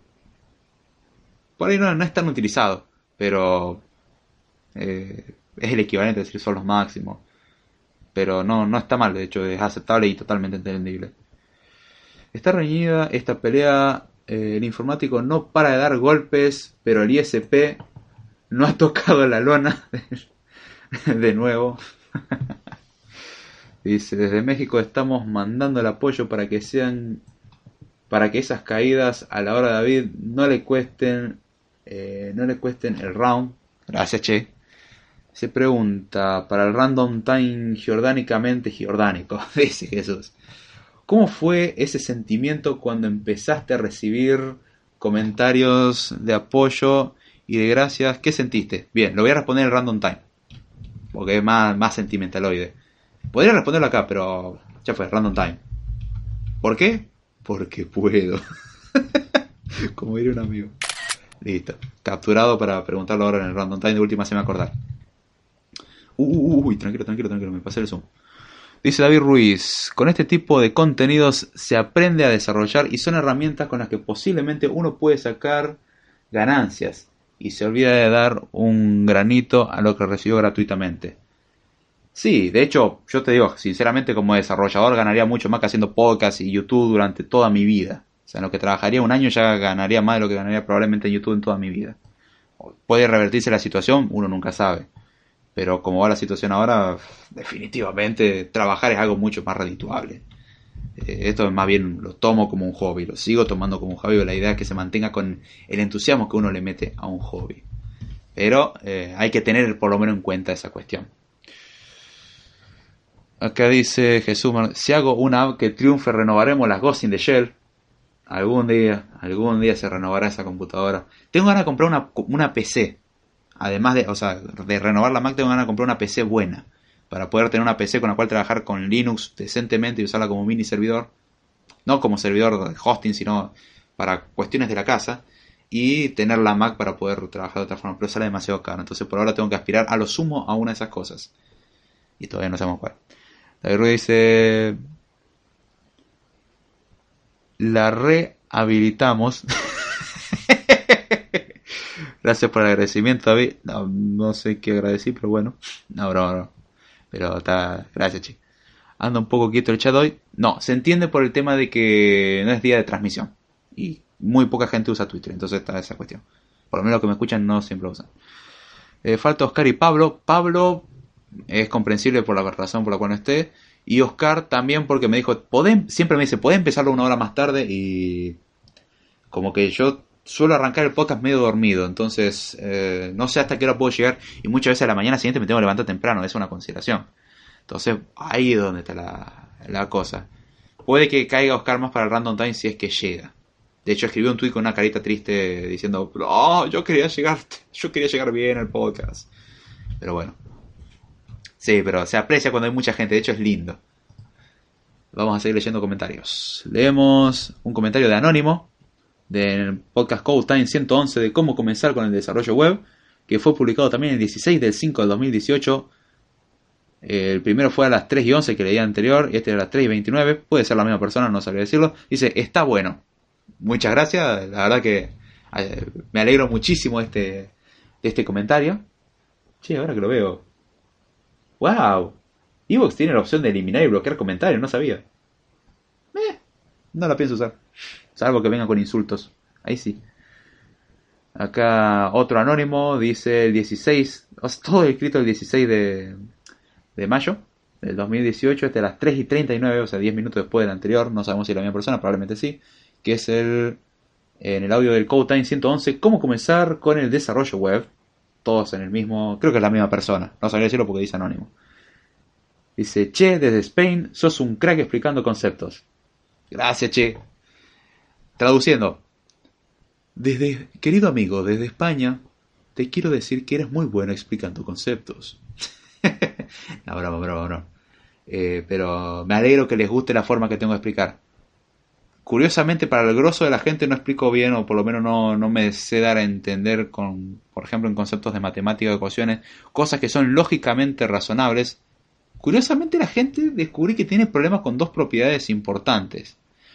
Número uno, la transitividad. Y número dos, eh, razonamiento ecuacional. Que no significa resolver ecuaciones sino de que si una cosa es igual a otra es igualmente válida. Es decir, por ejemplo, en el razonamiento ecuacional, yo puedo decir tengo el número 4. 4 es un número. Ahora yo tengo el número 2 más 2. Y uno diría, no, 2 más 2 no es un número. El resultado de, evaluar 2 más 2, o el resultado de resolver 2 más 2, sí es un número. Y no, tengo que decirle que 2 más 2 es un número. 2 más 2, 4, 8 eh, dividido 2, 1 eh, más 3, 4 más 0, 4 por 1 y cosas así, todos son lo mismo. Hay una cosa que entiende a lo que se refieren y es esa expresión canónica. Una expresión canónica es una expresión que no se puede reducir, ya sea porque se llegó a su condición final o llegamos a una condición que no encontramos una forma de reducirlo y no tiene solución. Por ejemplo, técnicamente hablando, el número 10 tercios o 10 dividido 3, porque aunque muchos no lo sepan, una fracción es una división. Si uno entiende que una fracción es una división, se la aclara a todo el mundo, pues una división uno lo tiene entendido que hace referencia. Uno de una fracción, 10 tercios, ay no, 10 tercios no entiendo, es un número fraccionario, yo no sé trabajar con fracciones. Y 10 tercios no es nada más ni nada menos que hacer 10 dividido 3. Que es 3,3333333 hacia hasta el infinito. Pero como obviamente eso es imposible, matemáticamente hablando, lo correcto no es escribir 3,333 puntos suspensivos. Matemáticamente hablando, lo correcto es escribir 3,3 y el simbolito de periódico arriba diciendo de que el 3 se va a repetir indefinidamente. O mejor aún, escribir 10 tercios. Y uno dirá, ¿por qué escribirías 10 tercios en vez de 10,3 periódico o 10,33333? Primero, si escribís 10,33333 no es exacto. Si escribís, eh, perdón, 3,333, no 10,333. Si escribís 3,3 periódico, Em, está bien, pero operar con un periódico es complicado. O sea, podés operar, pero es medio, medio difícil. Yo 3,3 periódico más 10,5. No es tan fácil. Ahora, en cambio, si yo lo escribo en fracciones, 10,5 es lo mismo que 105 décimos, es un equivalente. Y tenemos 10 tercios, que es 3,3333. Entonces hago 10 tercios más 100 4, que era, creo que era 104, 105 décimos, que se puede simplificar a su vez la expresión. Pero ahí es donde, donde está la cuestión. Ahí hay que tenerlo en cuenta. Y llegamos a un resultado obviamente fraccionario, no es exacto, y probablemente sea infinito el resultado, pero la fracción, a pesar de no ser una expresión canónica, matemáticamente es correcta. Entonces está esa cuestión. Y todo va en razón de que cuando empezamos la facultad casi que nos pegaban por escribir números redondeados. O sea, redondear es pecado. Es sacrilegio, eso no se hace. Entonces escriban las cosas en fracción aunque sea horrible. Y si queda el número 1 sobre 2 por la raíz cuadrada de 5, será 1 sobre 2 por la raíz cuadrada de 5. O que es lo mismo que 1 sobre la raíz cuadrada de 25 por la raíz cuadrada de 5, que es lo mismo que 1 sobre la raíz cuadrada de 5 em, por 25, que es lo mismo que 1 sobre la raíz cuadrada de 125. Creo que hice bien la cuenta. Lo hice sobre el aire, así que pude haberme comido algo. Que es un número feo. o sea, uno dice, ay, pero eso no es un número, es feo. No dije que no, o sea, no dije que va a ser un resultado lindo. Y si uno hace la cuenta con la calculadora, le da un número más feo, así que déjenlo en fracción. Y he notado que la gente tiene problemitas a la hora de razonar de esa forma, como, a ver, 2 más 2, dicen, no, pero no es lo mismo que 4. Ahora, si yo digo, tengo 3 naranjas y me como una, ¿cuántas naranjas me quedan? 2. Tengo 3 manzanas y me como una, ¿cuántas manzanas me quedan? 2. Tengo 3 ametralladoras. Rompo una. ¿Cuántas ametralladoras siguen funcionando? Supuestamente 2. Tengo tres naranjas y me como una manzana. ¿Cuántas peras me quedan? Sos totalmente inconsistente, hermano. Aprende a plantear un problema decente. Eh, pero los primeros problemas, lo de la manzana, naranja y la de las ametralladoras, son el mismo problema. De forma abstracta, son lo mismo. Tengo 3 menos 2. ¿Cuánto me queda? 3 eh, menos 1. ¿Cuánto me queda? 2. Pero la diferencia es que tienen detalles en los cuales difieren, pero los detalles no interfieren con la resolución. Y la gente suele concentrarse en los detalles. Por eso digo que la abstracción es importante. Uno se olvida de detalles que son peras, manzanas o ametralladoras. Y puede pensar después que son naves espaciales, son universos, son helados, mujeres, hombres, perros, gatos, heladeras o no sé, micrófono, lo que uno quiera. El problema sigue siendo el mismo. Y eso es pensamiento ecuacional. Que si vale para uno, vale para el otro. Porque son equivalentes. Siempre que valga una igualdad, si de un lado le agregamos una cosa, del otro lado vale igual. Es como una ecuación. Una ecuación puede ser pensada, de hecho, como una balanza, de la de antes, en la que se ponía de un lado el peso a pesar, y del otro lado distintas pesas de las cuales se conocía su peso, y se usaba eso. Si la balanza estaba equilibrada, contábamos los pesos que se, habían agregado, y era básicamente el peso. Por ejemplo, si pesaba 700 gramos, uno agregaría un peso de 500 gramos y dos de 100, por ejemplo. Entonces sabemos que tenemos uno de 500 y dos de 100 son 700 gramos. Entonces del otro lado tenemos algo que pese 700 gramos. Uno diría, pero uno es harina y el otro son pesas de metal. Sí, pero pesan lo mismo, no cambia ese hecho. O sea, a pesar de que uno sea harina y otro sean distintos pesitos sumados, son la misma cosa, el mismo peso. Y uno diría, entonces, si yo agrego a esos 700 gramos de harina 300 gramos de harina más, la balanza se desequilibra. ¿Qué tendría que hacer para mantener el equilibrio? Y agregar 300 gramos del otro lado, ya sea con harina o con pesos. Para ser consistente, lo que agregaríamos son 300 gramos de pesos en otro grado. O podríamos quitar los 200 gramos y le agregaríamos uno de 500 o pondríamos directamente uno un peso de un kilo y ya está. Son equivalentes. Y uno diría, pero eh, con una balanza se entiende. Si yo saco algo de un lado, tengo que sacar del otro para que se mantenga igual. Si agrego algo de un lado, lo agrego del otro para que se mantenga igual. Y yo digo que la ecuación es exactamente lo mismo y me dicen, no, la ecuación es difícil. Lo entiendo. Y he intentado explicar a la gente con el modelo ecuacional de una balanza y no les sale también puede ser porque muchos no se criaron con una balanza, pero mirá que yo no me crié con las balanzas de pesas, pero conozco muy bien la idea de que, a ver, pienso, si tengo una balanza y del lado le saco medio kilo, ¿qué tengo que hacer del otro lado para que se mantenga igual que antes? Y sacarle medio kilo. Si le agrego un cuarto kilo, ¿qué tengo que hacer del otro lado? Y agregarle un cuarto kilo. Si le sumo 5 de un lado, ¿qué tengo que hacer del otro? Y sumarle 5. Si le resto 4 de un lado, ¿qué le tengo que hacer del otro? Y restarle 4. Y así. Es una ecuación. Tengo pensado hacer videos en YouTube sobre matemáticas. Si les interesa, matemática básica pero tratando de explicarlo justamente con estos conceptos simples. Si les interesa, déjenmelo saber. Con que dos personas me digan, sí, dale para adelante, yo lo hago. De a poco, porque no sé que a la mayoría no le interesa, pero, y de hecho muchas cosas a lo que estudian carrera, esto ya lo saben, pero como hay gente que le interesa el desarrollo y no sabe de matemática, y quiero demostrar de que la matemática puede ser vista linda y simple, creo que esos ejemplos pueden ayudar mucho y con una imagen la verdad queda mucho mejor. Eh, y bueno, em, gracias por el comentario, mi querido Anónimo, el, cual dice que le gusta la forma de explicar. Me alegro. Ya te digo, no logro que la gente normal me considere bueno explicando, pero bueno. Em, ahí vamos a leer un, par de comentarios. Dice, está bueno este, ese comentario. Gracias, David. Eh, se me fue el internet, dice Jesús. Oh, Saludamos acá Franco Medina que dice, hola, hola Franco, ¿cómo estás? No me acuerdo si estuviste en un en vivo, pido disculpas. saluda a mi amiga. saluda, a tu, a tu amiga Elba. ¿Cómo le va a Elba? no, me gusta, no me gusta llamar a la gente por eh, su apellido, la llamo por el nombre, me tomo esa, ese beneficio. ¿Cómo va Franco? ¿Todo bien?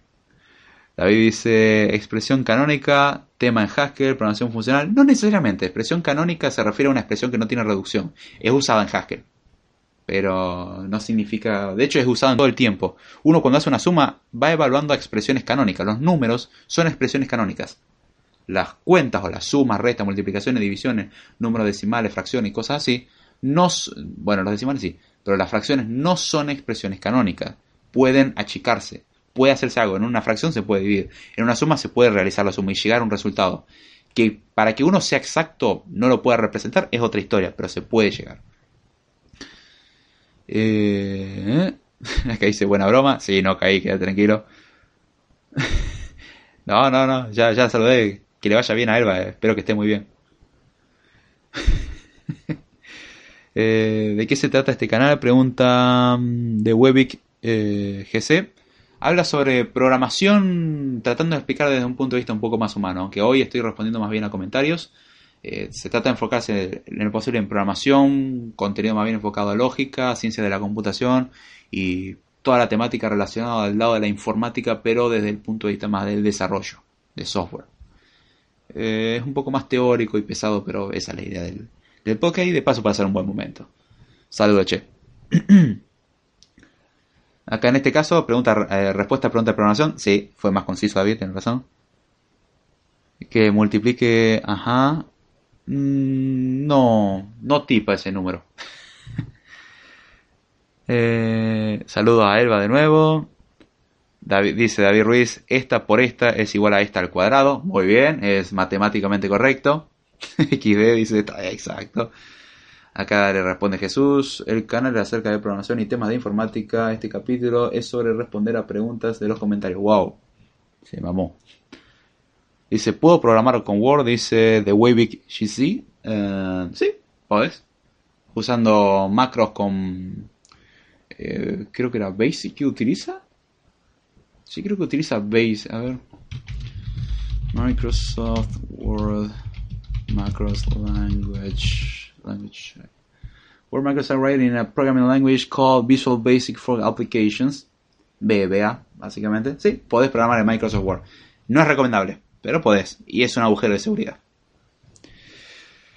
Eh, acá dice Ruiz, exactamente sí, no se recomienda. Es difícil o no permite muchas opciones. Es muy incómodo. O sea, es como... Mm, a ver, yo podría escalar una montaña cabeza arriba, con, ojos, con los ojos cerrados y una mano atada a la espalda, o podría subir con un helicóptero. Creo que subir con un helicóptero es mucho más sencillo, es complicarse de forma totalmente innecesaria, podés hacerlo. Eh, pero podés programar, si te referís a correr programas en Word, podés.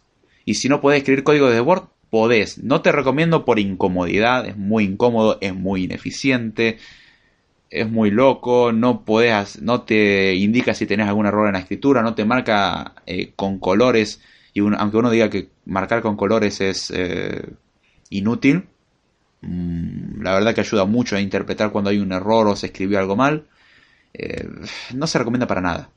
Y acá, a ver, acá dice David Ruiz, dice, te recomiendo cualquier editor de texto plano, blog de notas o algo así. Sí, hay mejores obviamente, pero es mejor hacerlo con un blog de notas que con Microsoft Word definitivamente. Pero hay programas que te ayudan más como Sublime Text. Exactamente. Acá dice The Webbridge GZ. Exacto. Dice, ah, digo yo, exacto. No te recomiendo ni intentar con Word, dice David Ruiz. Muy razonable lo que está diciendo.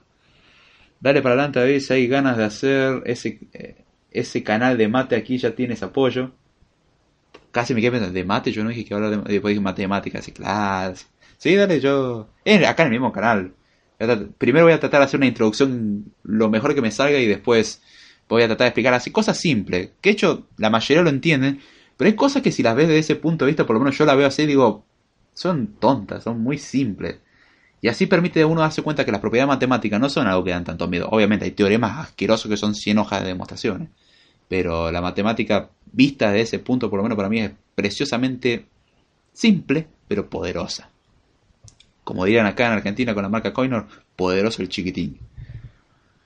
Eh, Acá dice mm, Jesús, llegó el repartidor de leche. Ah, qué bueno. Saludamos acá a Silent Blaster que dice... Mmm. en un lugar muy alejado. Ah, no, ese era otro. David Ruiz dice... Sí, yo quiero hablar de matemáticas, aunque será casi como el podcast del lunes. No, ¿querés que te dé las demostraciones de lo que hice el podcast del lunes? No querés fumarte eso. Pero... Eh, sí, sí, vaya, son cosas muy sencillas. Creo que, de hecho, al nivel europeo, a nivel argentino, lamentablemente, el nivel educativo de la secundaria es muy malo. Entonces será un nivel de fin de secundaria, principio de universidad. O sea, voy a tomar como referencia el material del cursillo de la universidad, que es lo que se supone que todos los que entran a la universidad deberían de tener. Obviamente no voy a explicar todo, puede que en algún punto sí, pero mientras tanto no, o sea, de a poquito. Que yo voy a explicar teoría de conjunto, lo cual es una teoría importante, simple, pero poderosa. Em, así que, bueno, voy a tratar de hacer lo mejor posible. Igual, si viven en Europa, puede que todo esto ya lo sepan. Pero nunca está de más dar el punto de vista, quizás ayude a alguien, o por lo menos a un adolescente que esté interesado en los temas y quién sabe llevarlo al hermoso y horrendo al mismo tiempo mundo de la programación. Eh, bienvenido a Celand. ¿Cómo está Celand? ¿Todo bien, che? y bueno, a ver, alguna que otra pregunta que quieran hacer y si no ya pasamos al random time.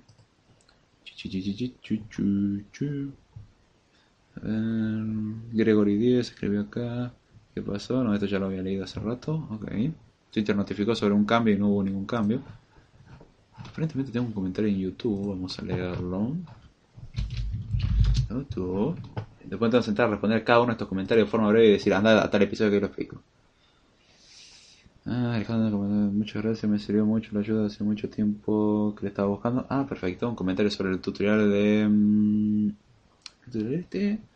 Creo que era cómo instalar VirtualBox en Mac OS High Sierra. Sí, eso causó muchos problemas. Pero bueno, esos fueron los comentarios que tengo en Evox y ya estoy al día con los comentarios, al menos a responderlos en un Code Responde y ya correspondía a un segundo Code Responde. Eventualmente algún otro, pero no puedo hacer un Code Responde si no mandan preguntas.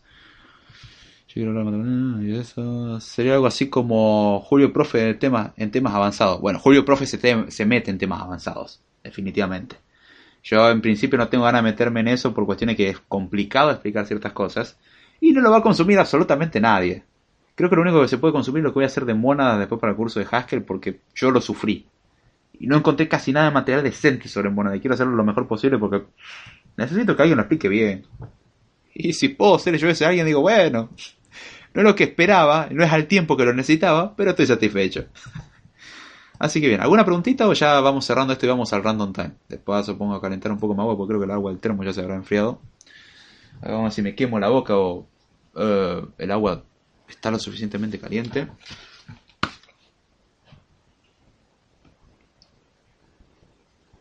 No creo que me voy a quemar la boca. Mm. Ah, también tibiecita, necesita más calor. A ver, vamos a probar de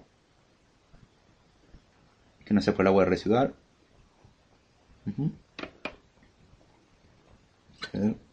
Vamos a hacer la buena práctica coreana de tomar agua caliente. Mm, creo que da para otro tecito. Sí, medio tibio, pero da. Ya fue. ¿Por qué no hacemos otro té con esto?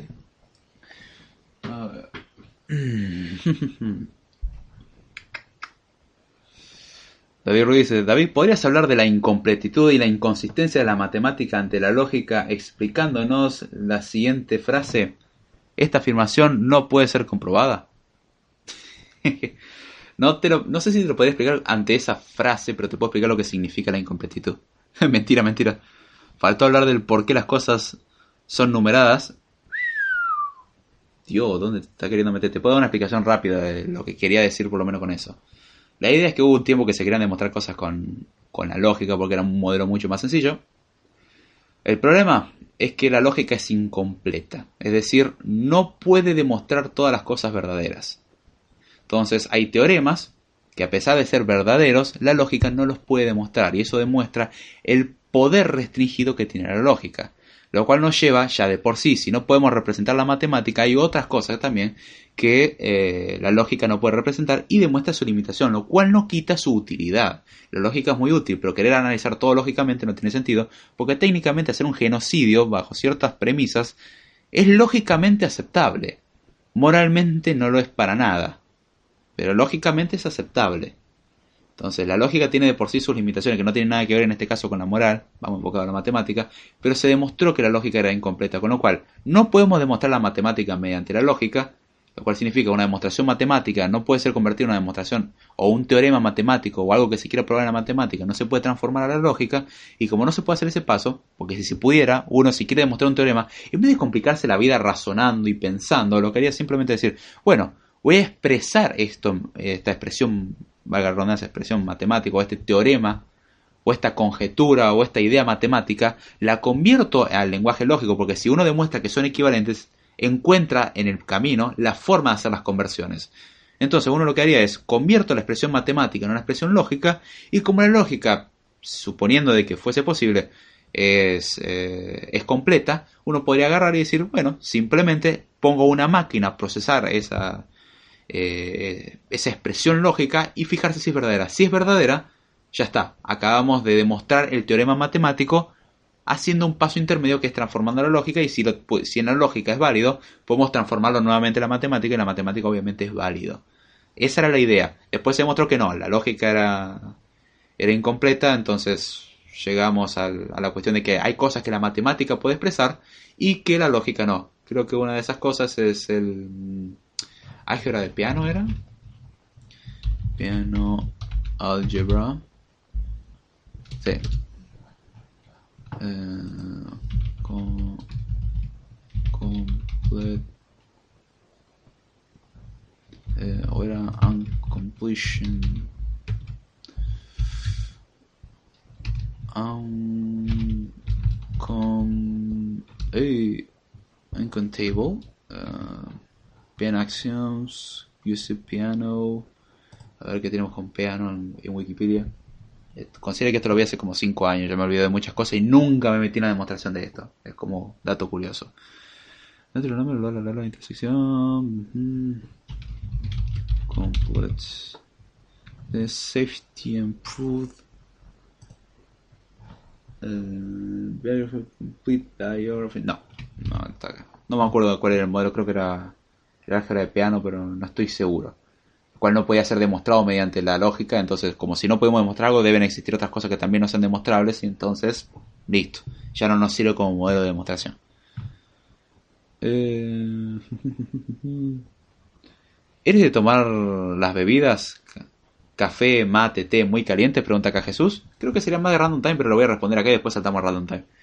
Eh, gracias a dos individuos que conozco, que no los voy a nombrar, aunque uno de esos individuos ustedes lo conocen ya, por múltiples menciones, y debido a su hermosa afición por olvidarse de que el agua se puso a hervir en algún momento, ceba el mate a una temperatura la cual no es correcta, no es recomendable, pero ya fue, como diría. Y la cuestión es que te quemas hasta el esófago, y ya después de mucha cauterización, que uno se, se autoimpone, más que nada cuando dicen está caliente y vos le das un sorbo fuerte por idiota, me ha pasado más veces la que quisiera, y te quemas hasta el alma. No como algunas personas que la primera vez que toman mate lo sorben con toda su fuerza y lo tragan de una, como tragarían un vaso de jugo. Bueno, hay gente que hace eso con el mate sin saber de que tomarlo despacito porque es una bebida caliente. Y le dan un sorbo y la tragan y ¡ah! Y un agua 85 grados bajando por tu esófago y aplicando los principios de la entropía. ¡Qué horrible! Si no sos bueno asociando tu estupidez o asimilando tu estupidez, culparías al mate, pero el culpable serías vos por no haber fijado, no haberte fijado que está muy caliente. Es como tomar un sorbo de sopa y de golpe quemarse la lengua. Pero debido a estas personas he adquirido la costumbre de que no tengo tanta sensibilidad a esas temperaturas altas. Entonces, a pesar de que me quemo la lengua y quedo insensible por un día al sabor, al gusto sería, eh, no, no me afecta tanto como me afectaba antes. Entonces puedo soportar temperaturas más calientes que otros dirán, esto está muy caliente y para mí está como, eh, está bien. Entonces creo que también por eso el té puede estar pareciéndome medio frío en este momento y por el hecho de que hace frío y se enfría rápido.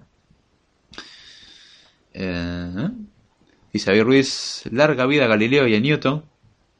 Tienen principios muy interesantes. No todos son exactamente aplicables, pero sí, tienen partes importantes en cuanto a, a las aplicaciones en esta vida. David Ruiz dice, pregunta el software ya para cerrar, la parte gráfica para algo programado en Python, ¿Se hace con Python o cómo se hace? Me olvidé de responderte eso. Mala mía, mala mía, perdón.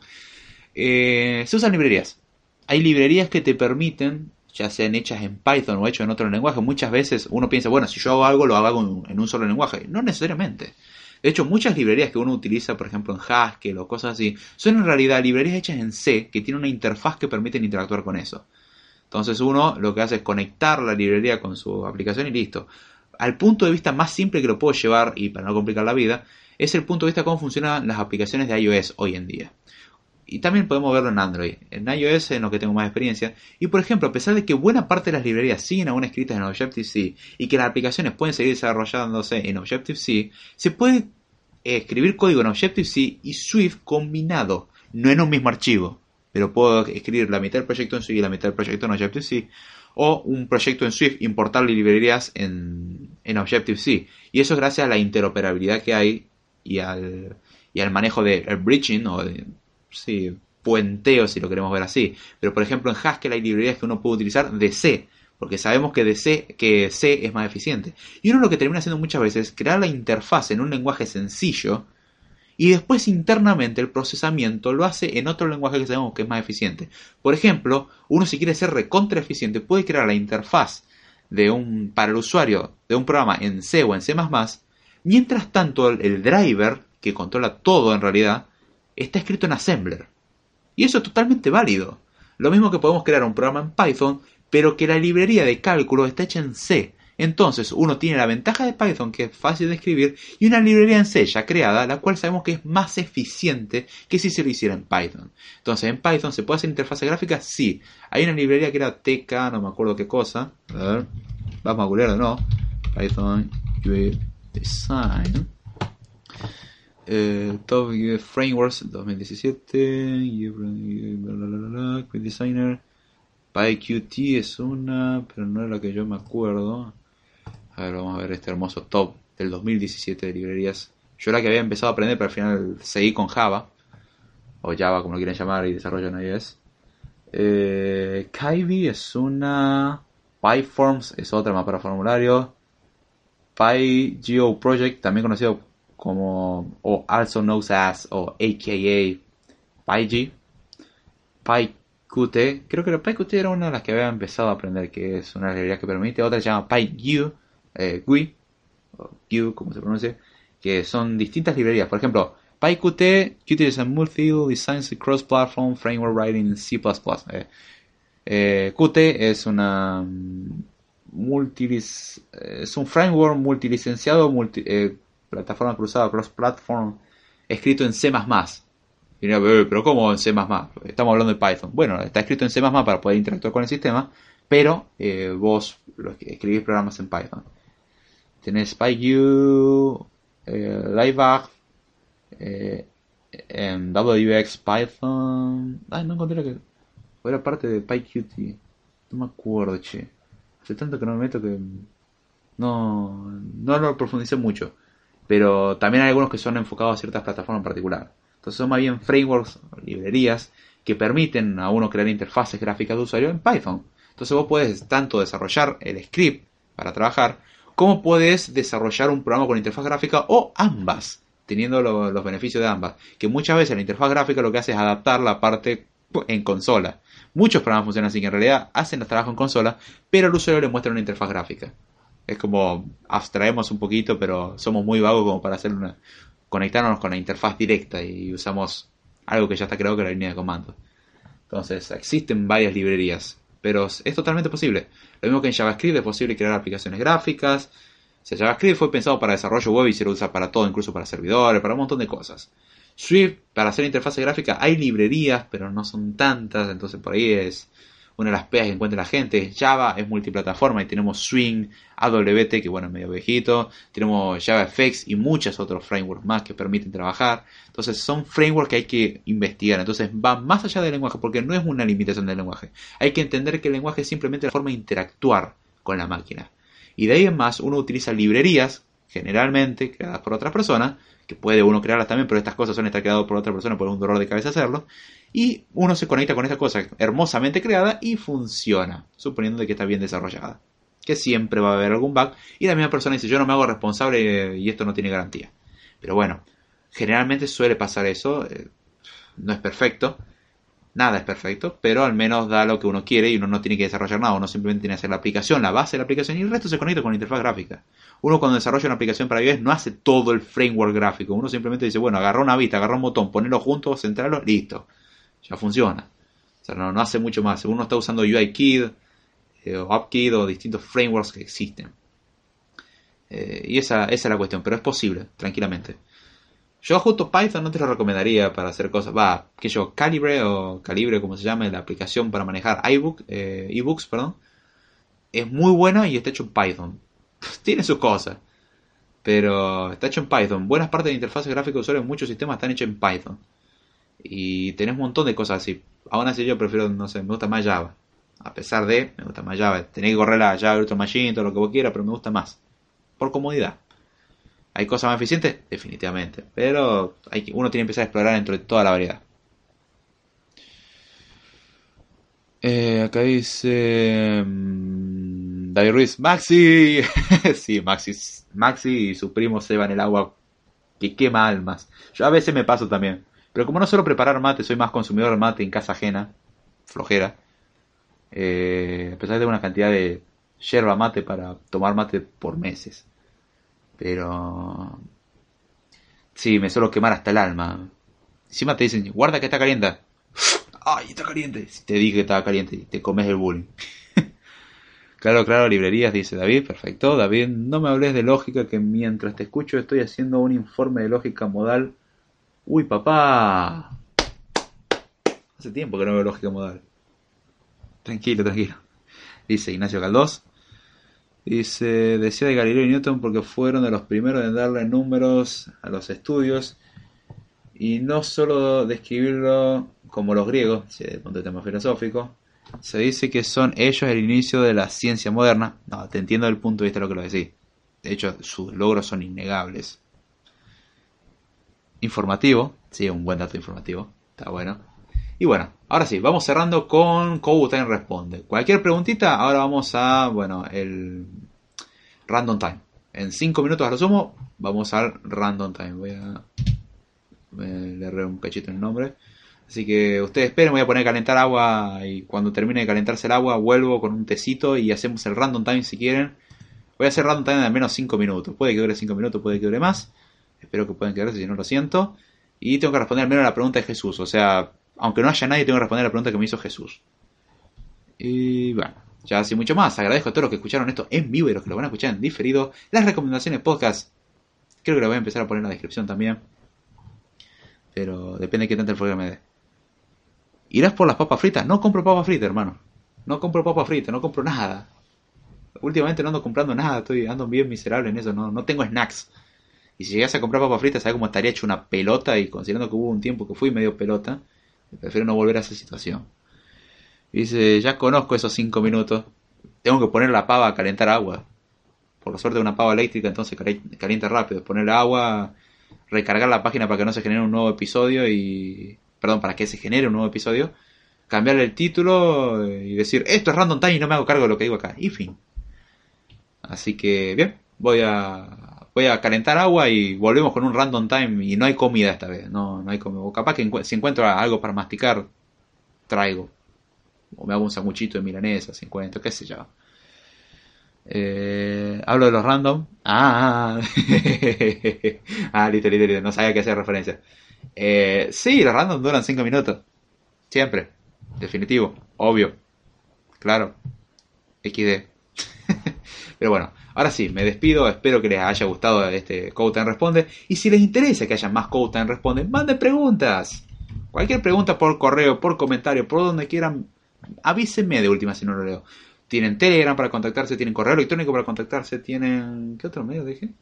Correo electrónico y Telegram serían los más importantes por los cuales se pueden contactar. Los comentarios mismos pueden dejar preguntas, como leí preguntas hoy, pueden dejar preguntas y decir y mandarme un correo con una descripción más completa, cuestión de que yo leo la pregunta corta, que quede constancia ahí, y luego leo el correo y digo, ah, lo relaciono con lo que me mandaste dando más detalles. Puedes escribir un, che David, me interesa mucho el tema, sobre todo cuando hablas sobre, no sé, eh, especificaciones en Z, y demostraciones con Z-IFs, por alguna razón. Y, me gustaría aprender más y después eh, en el correo dice, bueno, yo la primera que escuché sobre Z y ZI fue en el podcast o escuché otra persona, me interesé, pero no encontré mucha documentación y darme un trasfondo. Esas cosas son válidas. No es como que mi cabeza dice, a ver, me mandas un correo y un comentario y no lo puedo relacionar. Como digo, habla de ZI, si habla de ZI deben ser la misma cosa. Más que nada si tienen el mismo nombre o un nombre coherente. Decir, hola, soy Carlos785 arroba FFW. Porque hay, hay nicknames muy locos. Y entonces, a ver, ¿qué es lo que escribió el comentario? Ah, listo, perfecto, y puedo tomar eso y, y entablar conversaciones muy interesantes o plantear temas enteros de podcast gracias a eso. David Ruiz me dio tema para hacer por lo menos dos o tres podcasts con eso, hecho ya, y sigo haciendo podcast con eso. Gracias, David. Muchas gracias. Jesús lo mismo me ha dado temas para, hablar en Script Time en Code Time. Mucha gente me ha dado, y pido disculpas si no los menciono a todos. Así que bien, ahora sí, ya sin mucho más. Leo dice, leo, eh, leo el comentario de Jesús que dice, lindo podcast, 2.3. sí, lo leí literal. Y bueno, ya sin mucho más. Con esto me despido. Espero que les haya gustado. Esperemos que esto salga bien. Y será. Para algunos hasta la próxima y para otros en 5 minutos. Pero para seguir la costumbre. Y será. Hasta la próxima.